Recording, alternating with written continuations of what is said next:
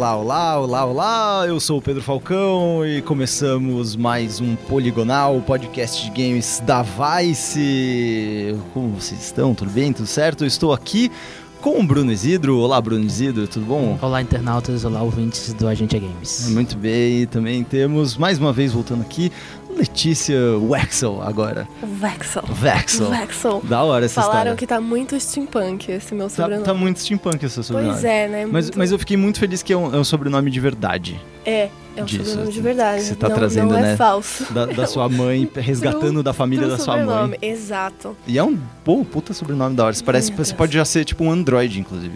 Se você quiser. Maravilha, Wexel. hein? Gostei. Wexel é nome de Android. Hum, gostei. E para falar de Android, temos aqui uma nova participante que não participou ainda, mas é uma velha conhecida da Vice, que é Marie Declerc. Olá, Marie.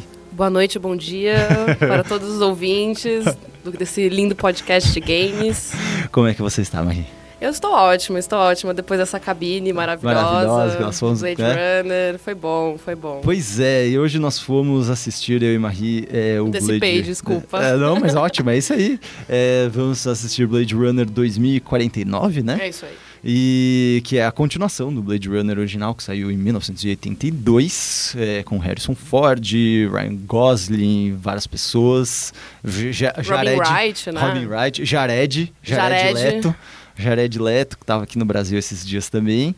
E nós fomos lá, né, curtir essa cabine. É, sempre, em primeiro lugar, falar que vibe de cabine é mó da hora, né? É maravilhoso. É a, é a coisa mais fantástica de ser jornalista, assim, do mundo. A melhor coisa de ser jornalista é você ver cabine É. e conseguir ingresso de show.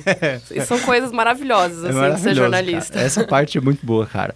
E, a gente foi lá, é, ganhamos até uma mochilinha Uma mochilinha. mega futurística, né? Que, que a gente te- eu, teve, eu tive que. que eu fui de bike pra, pra porra da A cabine. gente chamou de jabá embuste na, na, na redação. Não, mochilinha bonitinha, mas é mó difícil de carregar a caixa. Numa caixa É mó difícil, assim. Mas obrigada pelo jabá, gente. Mandem mais, por Pode favor. mandar mais mochilas futuristas.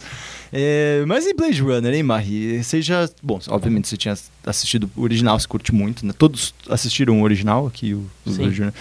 É, vamos falar do, do original antes da gente falar do coisa.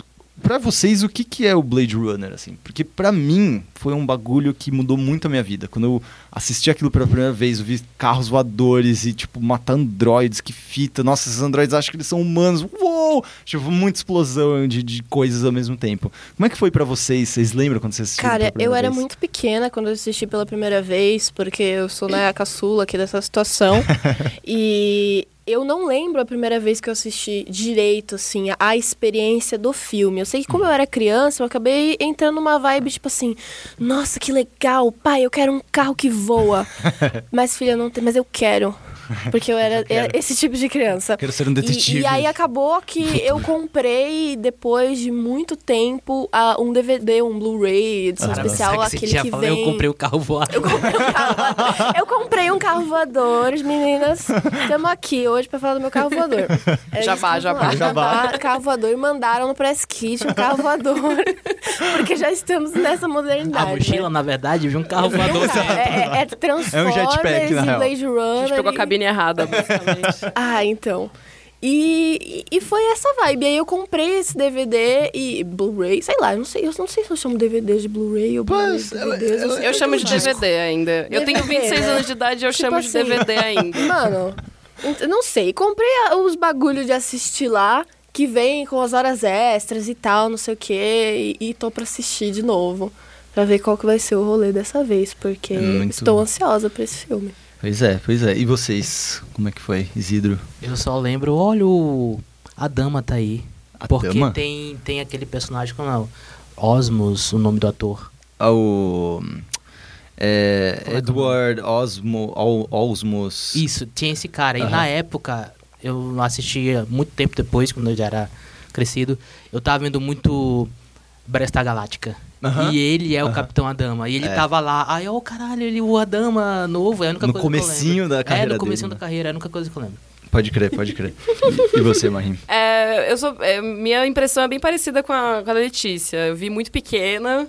É, meus pais me mostraram, não entendi absolutamente nada, além de achar o Harrison Ford muito gato. e a. Ai, não lembro o nome da atriz, mas a Rachel, né? a, É, a Android. Gatíssima, assim, passei mal com aquela mulher. Toda meio mod, né? Nossa, incrível, assim, aquele penteado dela, é incrível. E aí fiquei anos sem ver, depois fui ver de novo, sei lá, com uns 18 anos, que faz tempo, né? faz tempo também. E, ah, eu achei fudido, na real. Pode falar palavrão? Foda-se. Ah, tá, desculpa. Não, achei, achei fantástico. Eu nunca li o, eh, o romance do Kadik, né? O meu namorado leu, o Gonzo, beijo, amor. ele, ele leu, ele fala que é muito fantástico, assim, muito, até melhor que o filme e tal. Mas todo livro É, do- costuma ser melhor, Sim. né? O conto se chama Blade Runner também? Não, ele Não, chama... é Android sonho com ovelhas É, com elétricas. ovelhas elétricas. É uma coisa assim. Sonho Do Android Dream With- with, electric, ships, ships. uma coisa assim. É. É um conto, É um então, conto. não É um conto, é um né? conto. Não é nenhum romance, verdade. Falei até errado. É, e é, e é- é, Assim, o que é interessante é isso mesmo que você falou, de tipo, a primeira impressão quando a gente é, tipo, mais criança é tipo, nossa, luzes, olha essa fotografia, essas cores. Mesmo não sabendo o que era fotografia na época, você já fica pirando, né, na- nos enquadramentos e tal. E aí você assiste anos depois você fala, meu Deus, essa é uma história muito bad, muito triste, de tipo um cara que não sabe que é um robô e ele mata outros robôs porque mandam ele fazer isso e é esses robôs só querem saber se eles vão morrer ou não. É só isso, tá ligado? É só isso que eles querem. Tipo, eles só querem a porra da liberdade deles. E é Deixa as galera. porra, cara, mas é muito pesado É quando pesado, você saca é a- pesado. A, luta dos caras, né? Mas é uma pergunta que eu lembro que da época, a coisa que eu mais lembro é que o Blade Runner na época foi um flop Uhum. gigantesco. Foi muito ruim de bilheteria, É. na época que virou cult depois. É, ele, ele teve, na verdade, qual que foi o grande problema? O Blade Runner original, ele sofreu, dirigido pelo Ridley Scott, ele sofreu muita alteração de produtor mesmo, de tipo, ah, meu, não tá bom, não tá bom o suficiente. Voice-over, na É, narração. e aí eles depois, botaram uma narração, um voice-over do Harrison Ford, meio que narrando o que ele pensava e as coisas que iam acontecendo, que é horrível. Porque, tipo, só pelas expressões de, tipo, de completo, sabe, descalabro, de completo, tipo, desesperança desses personagens, você já saca o que tá acontecendo com eles. Fica parecendo o programa da Kim Kardashian, né? e aí ela brigou comigo. Eu estava brigando com ela porque ela não queria me emprestar o batom. E a atmos- a atmosfera do primeiro, ele dá a entender, né? O quão deprimente é tudo. Nem, dá, nem sei se dá pra falar que, que é distópico, né? O futuro, mas... É, é, mas dá pra sacar que o negócio tá... É, que é ruim, Que é né? ruim, que é, tá, tá uma situação ruim. E aí, anos depois, o Ridley Scott brigou por décadas pra conseguir 35 lançar. anos 35 depois. anos depois, foi pra, pra lançar as coisas e tal. Lançou uma versão de, do diretor, que aí falou, ah, essa é a versão definitiva. Aí, anos depois, eles recuperaram mais imagens que eles tinham, conseguiram mais uma grana pra pós, e aí fizeram, lançaram The Final Cut, que é a última versão e tudo mais, que saiu Que em, é que engano, DVD. em 97, que foi a que saíram em, em Blu-ray e tudo mais. E foi a que eu assisti ontem. E foi muito interessante que nessa versão, justamente porque ela é meio remendada, ela tem coisas que não deveriam estar lá e tal, ela acaba tendo é, diálogos repetidos, é, é, fica, ela é meio estranha. Mas, é, olhando assim mais friamente, tipo, eu sou muito fã e tudo mais, eu, ontem eu tentei assistir de uma forma um pouco mais fria, e aí dá pra perceber que é ele é meio desconexo. Parece que faltam lacunas de narra- da, da narrativa, assim. Você meio que tem que preencher com que, que ele tá pensando, o que, que ele faz mesmo. Essa é a assim. versão do diretor que você tá falando. Essa é a versão Tá. do diretor. Porque realmente, tipo, falta. Ele é, um- ele, é, ele é esquisito. Ele é um filme esquisito, sabe? Tipo, talvez seja por isso que, tipo, hoje a gente olha pra ele com esse olhar um pouco mais cult e, e a gente tem mais exemplos da- da- do tipo de narrativa que foi é, feito lá atrás. Mas naquela época eu imagino que devia ser uma coisa meio. Mano, o que, que tá acontecendo? Tipo, o que, que são esses robôs? Da onde que eles vêm, sabe? E ele é tudo meio jogado. Ele simplesmente, tipo. Ele é um desses filmes que você precisa assistir várias vezes pra você realmente sacar todos os negócios, porque ele, ele dá algumas descrições muito nos detalhes, né? E aí chegamos agora nesse novo Blade Runner que eu, pelo menos, senti que conserta essa parte. Né, de tipo, ele não é confuso. Ele, ele Sim. tá bem explicadinho, certinho, todos os pensamentos dele. A primeira coisa que a gente pensou, pensou né, Marie, quando a gente saiu foi: Meu Deus, que filme longo, porque tem duas horas e meia pra Duas horas mais. e meia. A gente ficou um pouco até meio chocadinho, assim, com isso. Teve uma hora que eu, nossa, meu Deus, esse filme não vai acabar. e ele tava bom. Tava ele, bom, tava ótimo o é. filme, mas longo, assim. Eu não É. sei se é por, por ser millennial, eu não tô mais acostumada de ver esses filmes longos, mas fiquei, assim, tive essa impressão também. Mas só que vocês é. saíram que, tipo, se ele, tiv- se ele cortasse 20 minutos do filme, seria legal ainda? Ou, tipo, precisa ter esses duas Leia horas minha e meia? crítica amanhã, que vai ser publicada na Vice. Exatamente. É, teve uma questão, assim, do... é, enfim, eu vou falar só um- uma coisa geral, cortei até o Falcão, mas Não, eu achei o tá, filme muito foda, Uhum. é realmente bom. Ele realmente, ele conserta essas falhas de narrativa que tinha antes. Com certeza. Até eu, eu nem lembro direito no do primeiro filme, que faz muito tempo que eu vi, mas eu relembrei porque eles. Acho que eu vi que eles fizeram uma questão, questão assim, de inserir informações lá pra você captar, É, sabe? exatamente. Porque é complexo, né? É uma na- é complexa a história, não é qualquer coisa, né? É, é. Mas teve, teve duas questões que me incomodou. Uma delas é Ryan Gosling. É que é foda, Ryan Eu, Gosling, eu né? queria saber quem é o agente dele. Ele é um ótimo agente. Ele só enfia esse cara nos melhores projetos, assim. É fantástico. Ele é muito canastrão, cara. Tipo, tudo bem que ele era um androide e tal, beleza. Dá pra dar uma maquiada, assim. Mas, nossa, eu fiquei Tipo, Falar irritada. que o, que, o, que o Ryan Gosling é um android é spoiler? Não, não, não, não porque, porque isso dá a entender no próprio. Dá, dá pra entender. No trailer dá pra entender que. É, que- que sim, Android. dá. Eu fiquei com medo também É. disso, mas eu fiquei olhando todas as resenhas que eu achei e todo mundo falava que ele era android, É. então tá tudo Tá certo. tudo certo. Né, e, e realmente, ele. Isso que você falou, cara, foi exatamente o que eu senti também. De ele constrói dessa. Ele. Em vez de deixar espaços vagos pra preencher com, com a imaginação do, né, do espectador, dessa vez ele realmente dá pequenas jogadas na imagem. Ele te dá, tipo, gatilhos, Cara, assim. pequenos gatilhos. Por exemplo, até tem uma coisa que eles falam muito sobre o, o blackout Uhum. que aconteceu no, em 2020. Que apagou todos os registros, é, tipo, um monte de coisa, tipo, registro de banco e papapá e papapá. É, essa, essa parte, inclusive, desse blackout, ele apareceu num curta dirigido pelo é, criador do Cowboy Bebop, todo de animação, anime e tudo mais, que saiu logo, logo agora, nessa, nessa semana. É, Eu acho que tem 10 minutos, uma coisa assim. E lá explica essa parte do, do, do, do- blackout. Só que no filme eles conseguem encaixar isso, tipo uma história que aconteceu lá atrás e que eles não vão mostrar. Eles, eles encaixam naturalmente como um grande evento que foi importante lá atrás na história daquele universo que definiu o que está acontecendo. Marcou as a- Né? marcador de águas, assim, É, do negócio. Exatamente. E é muito legal como eles conseguem fazer isso, sabe? De tipo, de.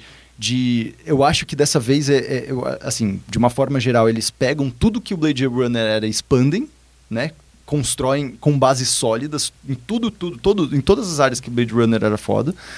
E ainda conseguem dar mais, é, dar um corpo para esse universo, porque o Blade Runner original é mais tipo, parece que é uma história jogada, isolada, é aquilo e acabou. Esse eles falam, não, esse universo existe, esse tipo de futuro a gente prevê dessa forma, é sobre é, a nossa interação com androids e com inteligências artificiais, que eu acho que foi um ponto legal que eles botaram nesse também. Sim.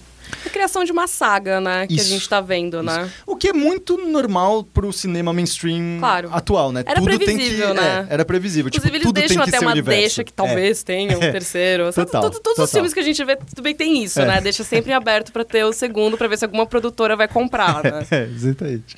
Eu, Mas... tenho, eu tenho uma pergunta, já que Diga. você falou tanto do Ridley Scott, que ele batalhou pra poder fazer a versão do diretor. Não é ele que tá dirigindo esse Não, ele. Não, ele, ele, Ele virou produz. produtor e o diretor é o Denis Villeneuve, que eu não vou lembrar agora quais são os outros É, filmes que putz, ele eu sei que ele fez.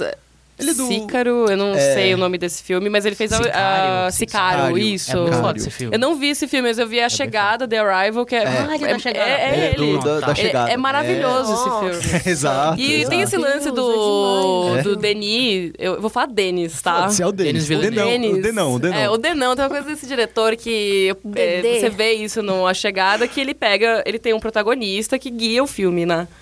E, obviamente, o Ryan Gosling é o protagonista que está guiando o filme. Assim, mostra que ele é um bom diretor, na verdade, porque não foi tão sofrido assim ver a, a Ryan atuação do Ryan Gosling, o Murilo Benício de Hollywood. mas, mas assim, teve uma hora que cansou, sabe? Porque todos É. os, os atores é, coadjuvantes eles são muito bons. Eu achei um, ca- um casting muito Uhum. Nossa. bem feito, É. sabe? Até pequenos papéis são muito fodas, né? Pequenos papéis são muito fodas. A Robin Wright, que faz a participação. O, Jared, o Jaredão. Jaredão Ele tá bem nesse, Ele cara. tá bom. E eu odeio esse cara.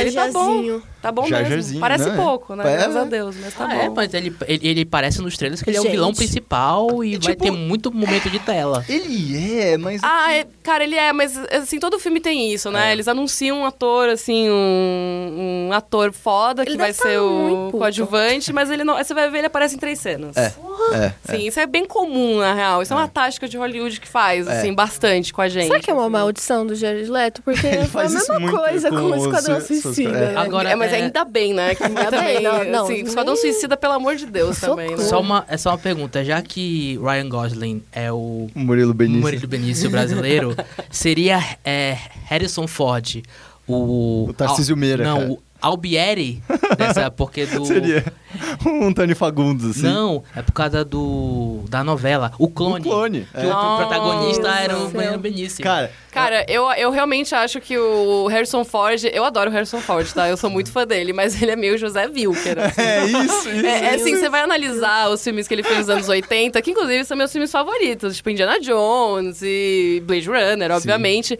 Tem um romance predatório nesses filmes, que eu tava até explicando É. pro Falcão, que basicamente é um conceito que um youtuber, assim, de crítico de filme fez, que ele analisa que todos os romances, tipo, entre mulheres com Harrison Ford nesses filmes é predatório no sentido que ele é abusador, assim. E no Blade Runner ele é um cara, tipo, escroto, É, né? ele, ele tranca a mina no Ele tranca a mina, é horrível, é péssimo. Ele é. tipo, muito escroto com ela, é uma menina mó inteligente. E no Indiana Jones, ele é. Né, Indiana Jones ele é muito péssimo com todas as mulheres que passam por ele, assim.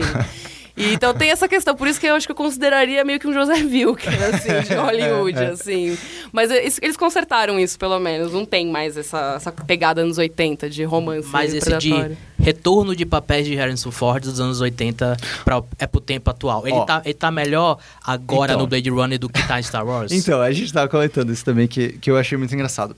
Cara, todos os filmes que o Harrison Ford vem fazendo nessa, é, nessa terceira idade dele, agora que ele é mais um, um homem mais idoso e tudo mais, sempre Senhor. parece que ele tá meio perdido. Eu não sei se vocês repararam, mas dá uma olhada. Parece que ele, tipo, chamaram ele fazer um bagulho e ele tá lá. E pode ver, até tem uma cena que é, tipo, muito tensa, é, do- lá pro final do, do Blade Runner. Que o Harrison Ford, ele tá, tipo, meio... Tipo, ele tá correndo perigo de vida e a cara dele é meio, tipo, ué? É, Puxa, o meio- que, que eu estou fazendo aqui, sabe? Será Tá que estão ué? em Alagoinha? É foda, cara. Mas qual foram os outros? É, tem Star o Wars. do Star Wars é, a Star mesma Wars coisa. também, ele também. só tá, tipo, ah, só tô aqui com Indiana uma arma, tá 5. ligado? É, Indiana, Jones Indiana. Jones, eu, eu, eu sou. Eu sou fiquei pessoalmente ofendida com Indiana Jones, com Shia LaBeouf. e eu não quero falar sobre esse filme. Não, mentira. Mas É ele parece estar perdido também. Cara, ele é parece. muito engraçado. Ele só, eu acho que, tipo, ele só tá curtindo. Acho que o Harrison Ford chegou nessa. Tipo, encheram tanto o saco dele pra ele refazer esses papéis que ele só tá curtindo, cara. Ele só tá, tipo. Ah, né? Eu sou o Deckard, né? É. Então, isso Vou ganhar aí. dinheiro Vou aqui. dinheiro aqui. E é só isso, velho. Ele só é, o, ele é só o Harrison Ford agora, tá ligado? Ele não é mais os personagens dele. Mas só um adendo, assim, é, o Harrison Ford, uma vez, ele deu uma entrevista falando que, ah, eu tô velho agora, eu gostaria de fazer. Eu acho que foi ele, eu tenho quase certeza. Ah, queria fazer filmes indies. Aham. E aí o repórter falou, ué. Faz, é muito. Você ia conseguir qualquer coisa. Ele falou assim: não, porque a partir do momento que você assinar um contrato, esse filme não vai ser mais indie. se, eu tá, se eu tá no casting desse filme, fudeu. Acabou. Esse filme ele acabou, ele vai virar outra coisa. Pode sabe? crer. Nossa, isso é verdade. Talvez tenha essa Tem questão, o assim. peso do Harrison Ford. O né? peso do Harrison Ford no Nossa. filme. Total, total. Que problemas difíceis. Queria ter esse problema. Que problema. Que péssimo problema. Péssimo Sofrendo em problema. London, total. Ah, pelo- Nossa. mulheres de Hollywood são, são levadas ao ostracismo. O, o Harrison é. Ford tá na sorte, vai. Convenhamos. Não, cara, e eu, o que eu. Mas assim, uma coisa que eu acho que não é spoiler que a gente pode falar é que, é, obviamente, por questão de marketing, existe um foco muito grande no material promocional desse novo Blade Runner do Harrison Ford. Porém, ele só aparece no último ato do filme pro final mesmo, assim. Tipo, e, é- e aí é bastante dele, é tipo, realmente um tempão com ele. Mas eles demora muito pra aparecer. Todo mundo vai achar que, nossa, no começo vai ser Então, mas Gosling e Ford ali. Rápido, sabe? rápido. Não, O- não, não é isso. O, o Ryan Gosling tá procurando ele. É muito. Não, É não dá muito pra contar. complexo, É muito é complexo. muito Mas complexo. basicamente assim, vamos dizer, ele é um É policial que f- pega um caso, que esse caso é uma trama complexa e perigosa, que se desenvolve até ele achar o Harrison Ford. É. O Rick É o, Deckard. É o Deckard. É porque se for de, de, personagem principal que está atrás do Harrison Ford é a mesma coisa do Han Solo no último Star Wars. Exato, sim. Eles estão atrás Estão sempre Solo. atrás do Harrison Sim, Ford. tá todo mundo atrás do Harrison Ford. O Harrison Onde tá está perdido. Harrison Ford. Ford?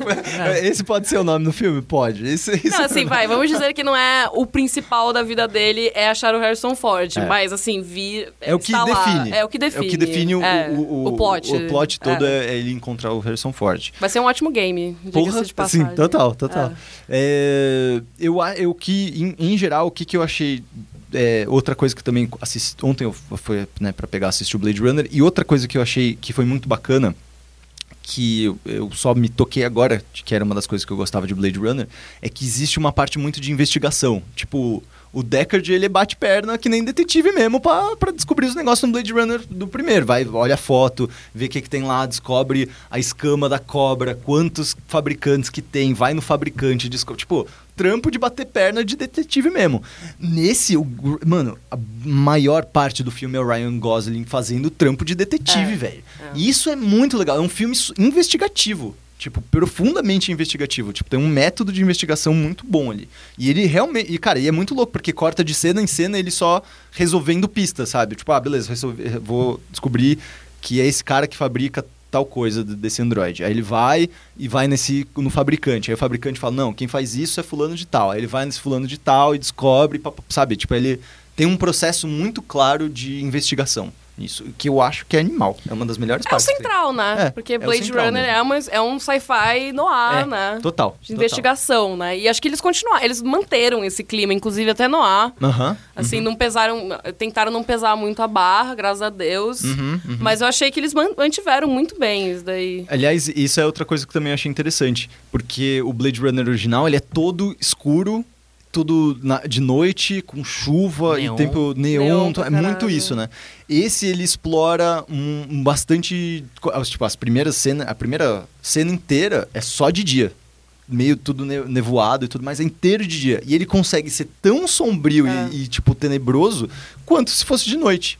Ele ainda tem todas aquelas cenas de Los Angeles e tudo mais, é, com, com, né, de, de tipo de, de, nossa, uma cidade, megalópolis gigantesca e tal. Muito dark, muito chuva e tudo mais, mas esse ele consegue explorar esses. Tipo assim, ah, se a cidade de Los Angeles está assim, ele se deixa fazer essa pergunta, sabe? Se a cidade de Los Angeles está assim, como é que tá o resto do mundo? E aí eles vão para outros lugares dos Estados Unidos mesmo, assim, tipo, em fazer essa investigação. E isso é muito legal, porque, justamente, dá pernas para esse universo. Sim. Expande, Ele, né? é, ele não é só uma cidade. É, não decepcionou, assim, os visuais. Tanto que ele reaproveitou, né? Ele reaproveitou uma, é, uma cena do, do antigo. jeito. Ah, é? É, eu tava lendo uma, ele falando numa entrevista que acho que a cena que o Ryan Gosling, o policial K, vai, vou falar o é, nome do policial personagem K. dele. Como é que é o nome dele? É, É, K. K. K. K, só a letra K. É, que a numeração dele é. É KD967. 3, uma 6, coisa é, assim. enfim, mas é, polici é K. Aí o policial K, ele. Acho que na cena que ele tá indo encontrar o Deckard, que ele entra naquela cidade. Que tem aparecendo Uhum. Las no Vegas, trailer. é acho, Las né? Vegas, é Las Vegas. É, aquilo, acho que, se eu não me engano, aquilo foi aproveitado. Ah, uma, tipo, de umas filmagens legal. que eles fizeram do primeiro e aquilo foi aproveitado. Então, e é, e é isso aí mesmo, de tipo, eles realmente conseguiram expandir até na fotografia. Sim. Que tipo, pô, eles vão e vão. Tá, vamos botar mais texturas, tá? Vai ter uma cena que vai ser muito vermelha, vai ter uma cena que vai ser muito amarela, vai ter, tipo, eles realmente deram, tipo, vários, várias texturas diferentes pro, pro, pros moods do filme, assim. E essa, cara, essa, é assim. É, a minha. Coisas ruins, né? Agora falando de coisas ruins. A minha maior crítica é que ele continua tão machista quanto o primeiro, porém, a Marvel não concorda tanto com isso, mas Sim, sim. mas ele pelo menos tem uma desculpa nesse caso. é, de que aquele do, do, do Blade Runner original é machismo clássico anos 80 do cinema, né? É, esse é mais, tipo, ele exagera em algumas partes do machismo justamente pra colocar como o homem tá o tempo todo subjugando a mulher. Pelo menos ele deixa isso bem claro É. dessa vez. Bem, bem claro.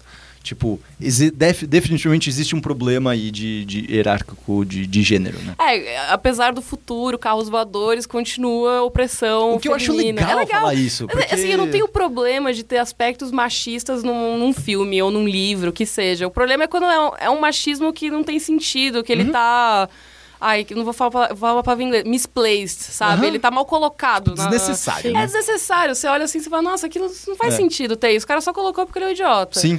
E no caso do Blade Runner eu não achei. Uhum. Eu achei que foi bem colocado. Tudo bem que tem a subtrama lá do, do romance que eu achei uma porcaria. É, do Ryan Gosling com uma outra personagem. É, mas aí também não vou spoiler. Mas achei, assim, um pouco... Zombar um pouquinho da inteligência, assim, É, do espectador. Mas, Mas... Mas Ao tem, mesmo- tem- tem que ter romance, né, gente? É, então. Não é tem, Hollywood. inclusive porque o primeiro Blade Runner é sobre É um romance, romance, também, é, né? é, é. Tipo, tem todo um lance de amor e tal. É. Esse aí também tem, mas aí tem essas questões, mas não, não tiraram o brilho do filme, não. É, não, eu também acho que não.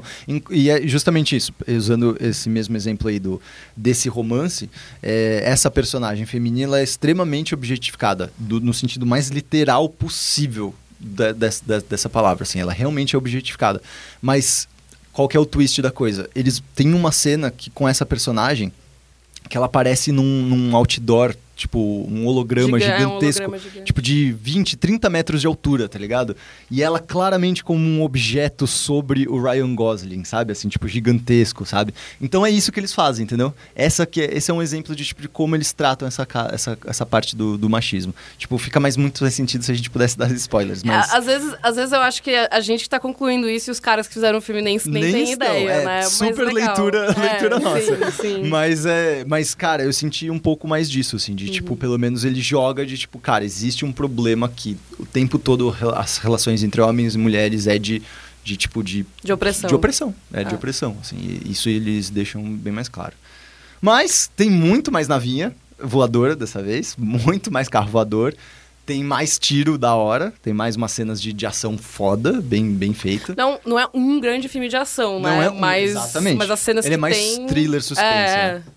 É, mais isso.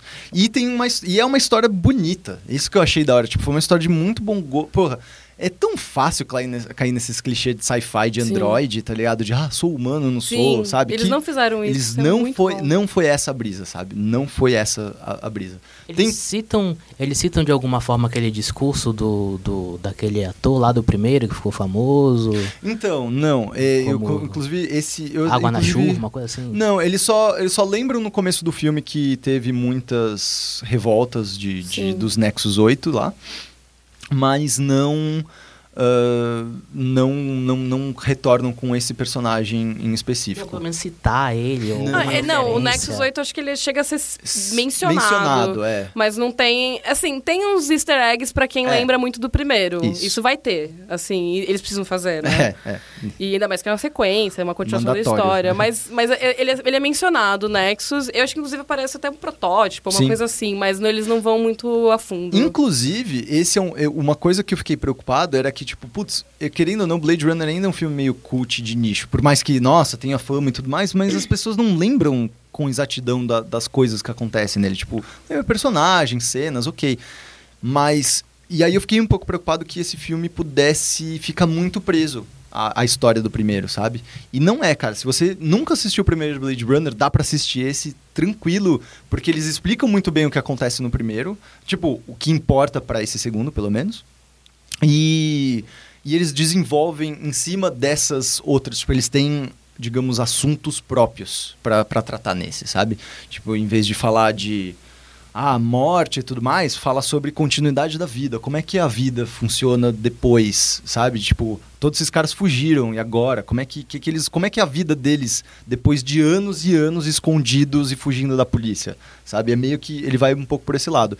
Outra coisa que eu achei muito legal que eles não mostravam, não mostraram tão bem no primeiro, é o preconceito que os humanos têm com os robôs pra caralho. Isso é assim. verdade, isso não, era, não foi explorado. Não era isso, explorado. né, e esse, primeiro. tipo, o Ryan Gosling, ele passa, tem uma cena maravilhosa, que ele chega na delegacia, a primeira vez que ele chega na delegacia, e toda vez que tem um policial, ele baixa o rosto, ele vira meio que o rosto, assim, porque os caras ficam berrando, sabe? Skin job, ah, seu androide, seu sujo, tá ligado? Tipo, e ele sente isso. É E- muito mas ele é doido. obediente ao mesmo tempo. E ele é né? obediente ao mesmo Toda a questão tempo. disso. É, e o que, que é obediência? É, muito, é muito da legal. hora dessa, essa, essas coisas. Mas assim. a questão dos efeitos, é, o que a gente tava falando da fotografia, né? Porque acho que nos anos 80 teve aquele efeito Silent Hill, né?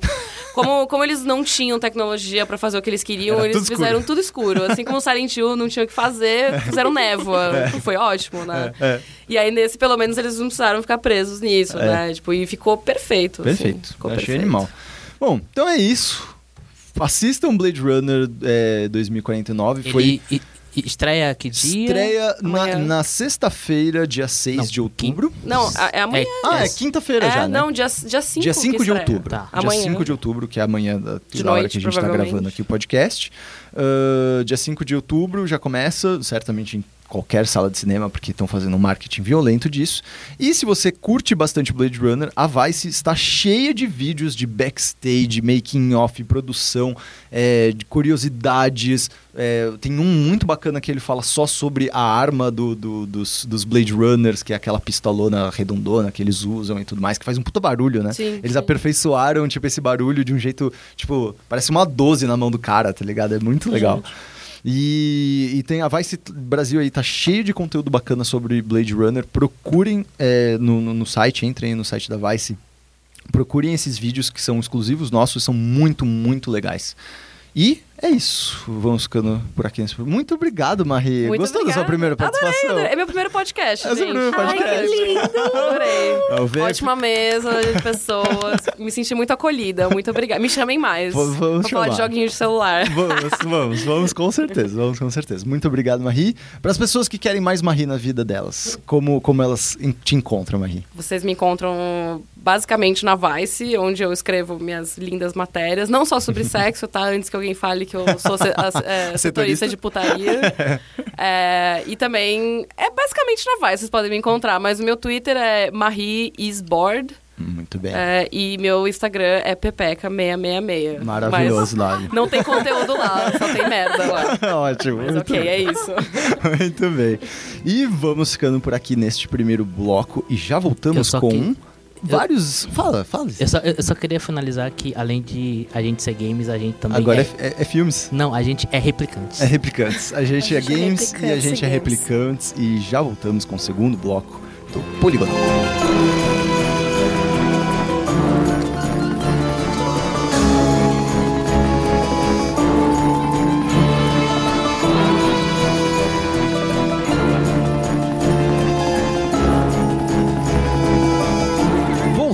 Voltamos neste segundo bloco do Poligonal Podcast The Games da Vice, porque a gente é o quê, Isidro? A gente é games. A gente é games e a gente é tão games que a gente trouxe um criador desses games pra conversar aqui Olha com só. a gente, como a gente disse Que no final lindo. do último episódio. Estamos aqui com Luiz Tashiro. Tudo bom, mano? Tudo Como ótimo, pessoal. Tudo certo? Tudo certo. Primeira vez aqui falando no, num podcast aqui da Vice. Ó, da hora. Você já tinha participado de outros podcasts? Participei do Overloader. Ah, muito bem, muito bem. Os nossos Então- parceiros do, do Overloader. Lindos. Pessoal, muita gente boa aí. Fez a nossa campanha pré-lançamento do No Heroes. Agora Porra. já aí, tá, já tá à venda. Finalmente conseguimos lançar. Yes! Mas me Mais fala, uma fase. é, me fala, você está aqui por conta do No Heroes Here, que é da Mad Mimic que vocês abriram recentemente, né? Um, vocês, é um estúdio que não tem uma história tão longa, né? Exatamente. O- a Mad Mimic, ela começou... O nome Mad Mimic começou faz... Acho que foi em janeiro desse ano que a gente começou a criar a, marca Mad Mimic. Pode crer. Porque a gente tinha um outro estúdio que chamava Zix, e Uhum. aí o pessoal sempre confundia a gente com uma empresa que fazia serviços, fazia jogos educacionais e fazia jogos autorais. E a gente falou, cara, não tá dando certo isso. Vamos criar uma empresa nova, eh, focada só no desenvolvimento de jogos autorais. Aham. Aí surgiu a Mad Mimic Interactive.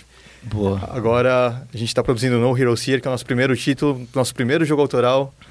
E Tá indo bem, hein? tá indo bem. Tá indo bem. Vocês receberam menção rosa no Big, várias coisas apareceram lá no Big, fizeram várias coisas, né? Sim, a gente conseguiu um espaço no Big para exposição, eh, que o pessoal chama de Big Booth. Pode. É, no começo do ano a gente venceu o Development Awards lá na Game Connection em São Francisco. Uhum. É, fomos selecionados como PAX 10, então a gente estava na PAX West agora, recentemente, Muito expondo o No Heroes Here entre um grupo seleto de 10 desenvolvedores, aonde Do mundo todo. do mundo todo. Caralho. Tanto é que assim, a gente chegou lá, começou a ouvir a história de cada um dos desenvolvedores e falou: o que, que a gente está fazendo aqui? O que, que a gente está fazendo aqui? tinha gente lá que tinha. O que eu tenho de idade desenvolvendo o jogo, e eu falei, caramba. É, cara, é, é- é- é quando a gente vê o enorme é, mundo de desenvolvedores independentes, é surreal. Tem muita gente fazendo jogo, né, cara? Tem muita gente, tem muito jogo bom por aí. E agora a gente tá na batalha aqui. Finalmente a gente lançou e agora tá vendo. é, a gente chama aí que começou a parte mais difícil, vender. Sim, É pior que é isso mesmo. Mas me conta, como é que vocês começaram com, com o jogo, com, com a ideia? Como é que foi? Porque primeiro explica também pra quem, as pessoas que não estão apenas ouvindo e não conhecem o jogo, como é que ele funciona. Bom, no Hero Sphere é um Castle Defense. É, a gente pode falar que é uma mistura de Tower Defense com Overcooked, que você...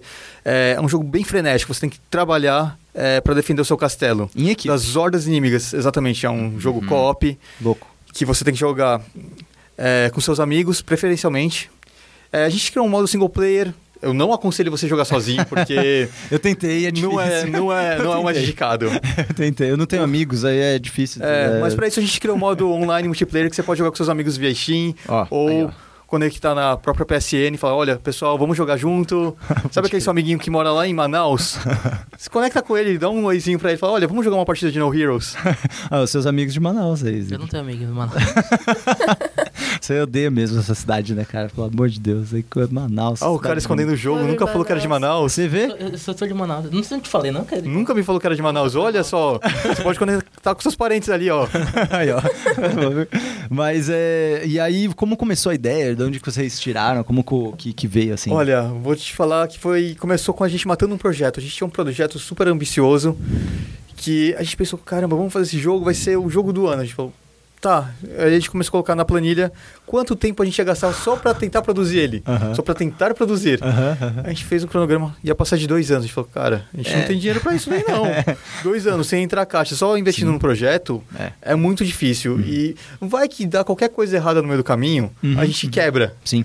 E aí eu falei, cara, vamos matar esse projeto, tá muito grande, e a gente começou a repensar no- em todo o escopo. Uhum. A partir daí, a, gente- a- a equipe se dividiu em duas, duas, duas equipes, e a gente ficou fazendo vários, vários protótipos. Pode crer. Nesse período de prototipagem, saiu No Heroes e um outro jogo que era um beat'em up, Hum, e a gente levou para Game Connection Paris, lá na França, é, para tentar validar os nossos projetos. A gente tinha um puzzle, a gente tinha esse beat'em up, e a gente tinha o No Heroes. Pode crer.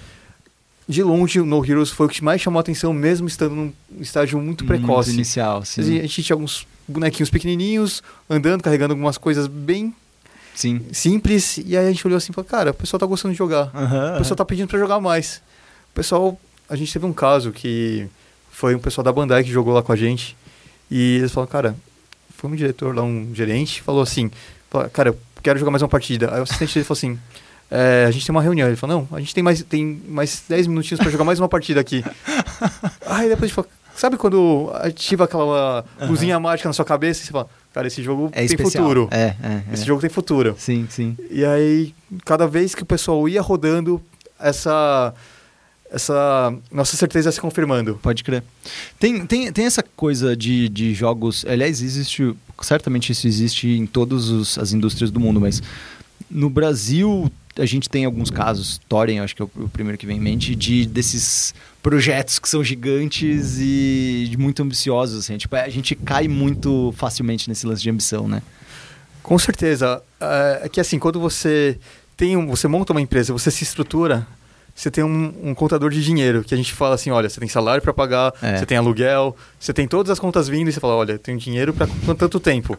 E aí esse, aí esse dinheiro vai acabando, você vai falar, olha, o foguinho tá queimando assim, sua, sua vida tá acabando, eu preciso terminar ou eu vou morrer. Sim, sim, sim. E aí pra gente foi basicamente isso. A gente chegou num ponto que a gente falou, ou a gente faz um projeto curto que dure no máximo um ano, um ano e pouquinho de produção, Uhum. ou a gente vai, vai quebrar. Sim, sim, entendi. E aí a gente voltou lá de, de Paris, o meu sócio tinha ido lá apresentar, e quando a gente voltou apareceu o edital da SPCine. Ah, pode crer. Na sequência a gente falou, cara, a gente não tem tempo de fazer um, um game document é, todo em português. E o nosso tava tudo em inglês, a apresentação, tudo. A gente falou, cara, vamos mandar assim. Seja o que Deus quiser. Aí saiu o resultado da primeira leva. Quando saiu esse resultado, a gente passou em último lugar da primeira leva. A gente falou, cara, será que a gente consegue passar nisso daí? A gente tá em último, vamos ver, tem que subir oito posições. E aí, E a gente fez um pitch lá na parte presencial, a gente passou em sexto lugar na... Quando a gente venceu ah, esse digital, a gente falou, cara, não acredito que a gente conseguiu isso. É, é, não, e, e tá, eu acho que esse é uma dos, dos- das ferramentas mais importantes que tem pro desenvolvimento independente é esses incentivos de governo, né? Tipo, a gente acha que a gente, eu vejo muita gente falando exemplo de tipo, não, mas tem vários países que não precisam disso e que cara, os grandes potências de games todos começaram com um incentivo fenomenal de, de, de- de dinheiro, tá ligado? Canadá, Polônia recentemente também. Nossa, Austrália, todos Só eles uma- têm muito, muita coisa. Só uma, só uma pergunta, qual, qual foi a, a categoria que vocês passaram? A da- gente passou na categoria 2, que é para empresas, que é no valor de 150 mil. 150 que vocês receberam. E Exatamente. tipo, queria fazer uma pergunta, como é fazer um, um, um jogo com esse dinheiro do governo? Olha, É muita pressão? É, vocês têm que cumprir um contrato, alguma meta? Como é que é que funciona? a gente tem 10 meses para desenvolver o projeto. É, quando eu apresentei para a banca, a nossa meta começava em janeiro. Desse o ano? Desenvolvimento do projeto. E a gente tinha como objetivo terminar o jogo em setembro. Aham, Então a gente cumpriu e lançou agora dia 3 de outubro sim. o No Heroes. Quem quiser pode procurar lá na Steam. A gente está lá. Uhum. Até aparece como destaque, se você procurar aqui na loja brasileira. Que da hora. E assim, pressão tem, sempre tem, porque você está lidando com o dinheiro dos outros. Então você tem aquela responsabilidade, eu preciso entregar um projeto. E a gente teve a felicidade de ser o primeiro grupo, né? O, o primeiro jogo dessa leva a entregar. Então a gente falou, tiramos um É peso das primeiro? costas. É, do que passou no, edital. na, na- no meu grupo, a gente foi os primeiros Ah, a entregar o projeto. Legal. Então agora a gente está aguardando os outros a, a fazer as entregas. Uhum. E assim, eu acredito que vai vir grandes jogos aí na sequência. Uhum. Tem, tem uma. e Levantando um pouco isso também, dessa questão de, de, de dinheiro de governo e tudo mais, a gente está num momento que é- isso é visto de uma forma muito negativa, né? De tipo, qualquer coisa que tem dinheiro do governo, todo mundo fica reclamando muito e é muito taxativo e é muito crítico e, de- a maioria das vezes desnecessariamente.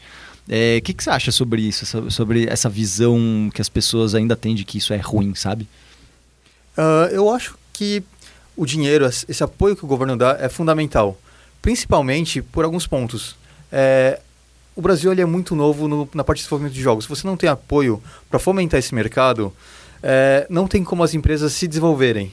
A partir desse momento que você começa a receber algum investimento, Uhum. é, você tem como melhorar a sua equipe, é, participar de eventos lá fora, porque a gente tinha um dinheiro. No caso, vou dar o exemplo do No Heroes. Aham. A gente ganhou 150 mil, a gente tinha o dinheiro para fazer toda a parte de produção sem o investimento da SPCine. Já tínhamos esse budget reservado.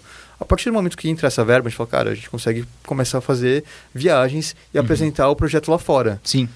Junto e com isso, isso, traz né, mais investidor até. Não só, não só é, né, digamos, promove o jogo, mas Sim. também chama investidor, que é, que é uma parte que é importante também, né? Com vocês, não, certeza. vocês não precisam fazer só com o dinheiro do governo, essa que é a questão. né? Exatamente. Então, a gente usou que a gente tem que fazer toda a prestação de contas.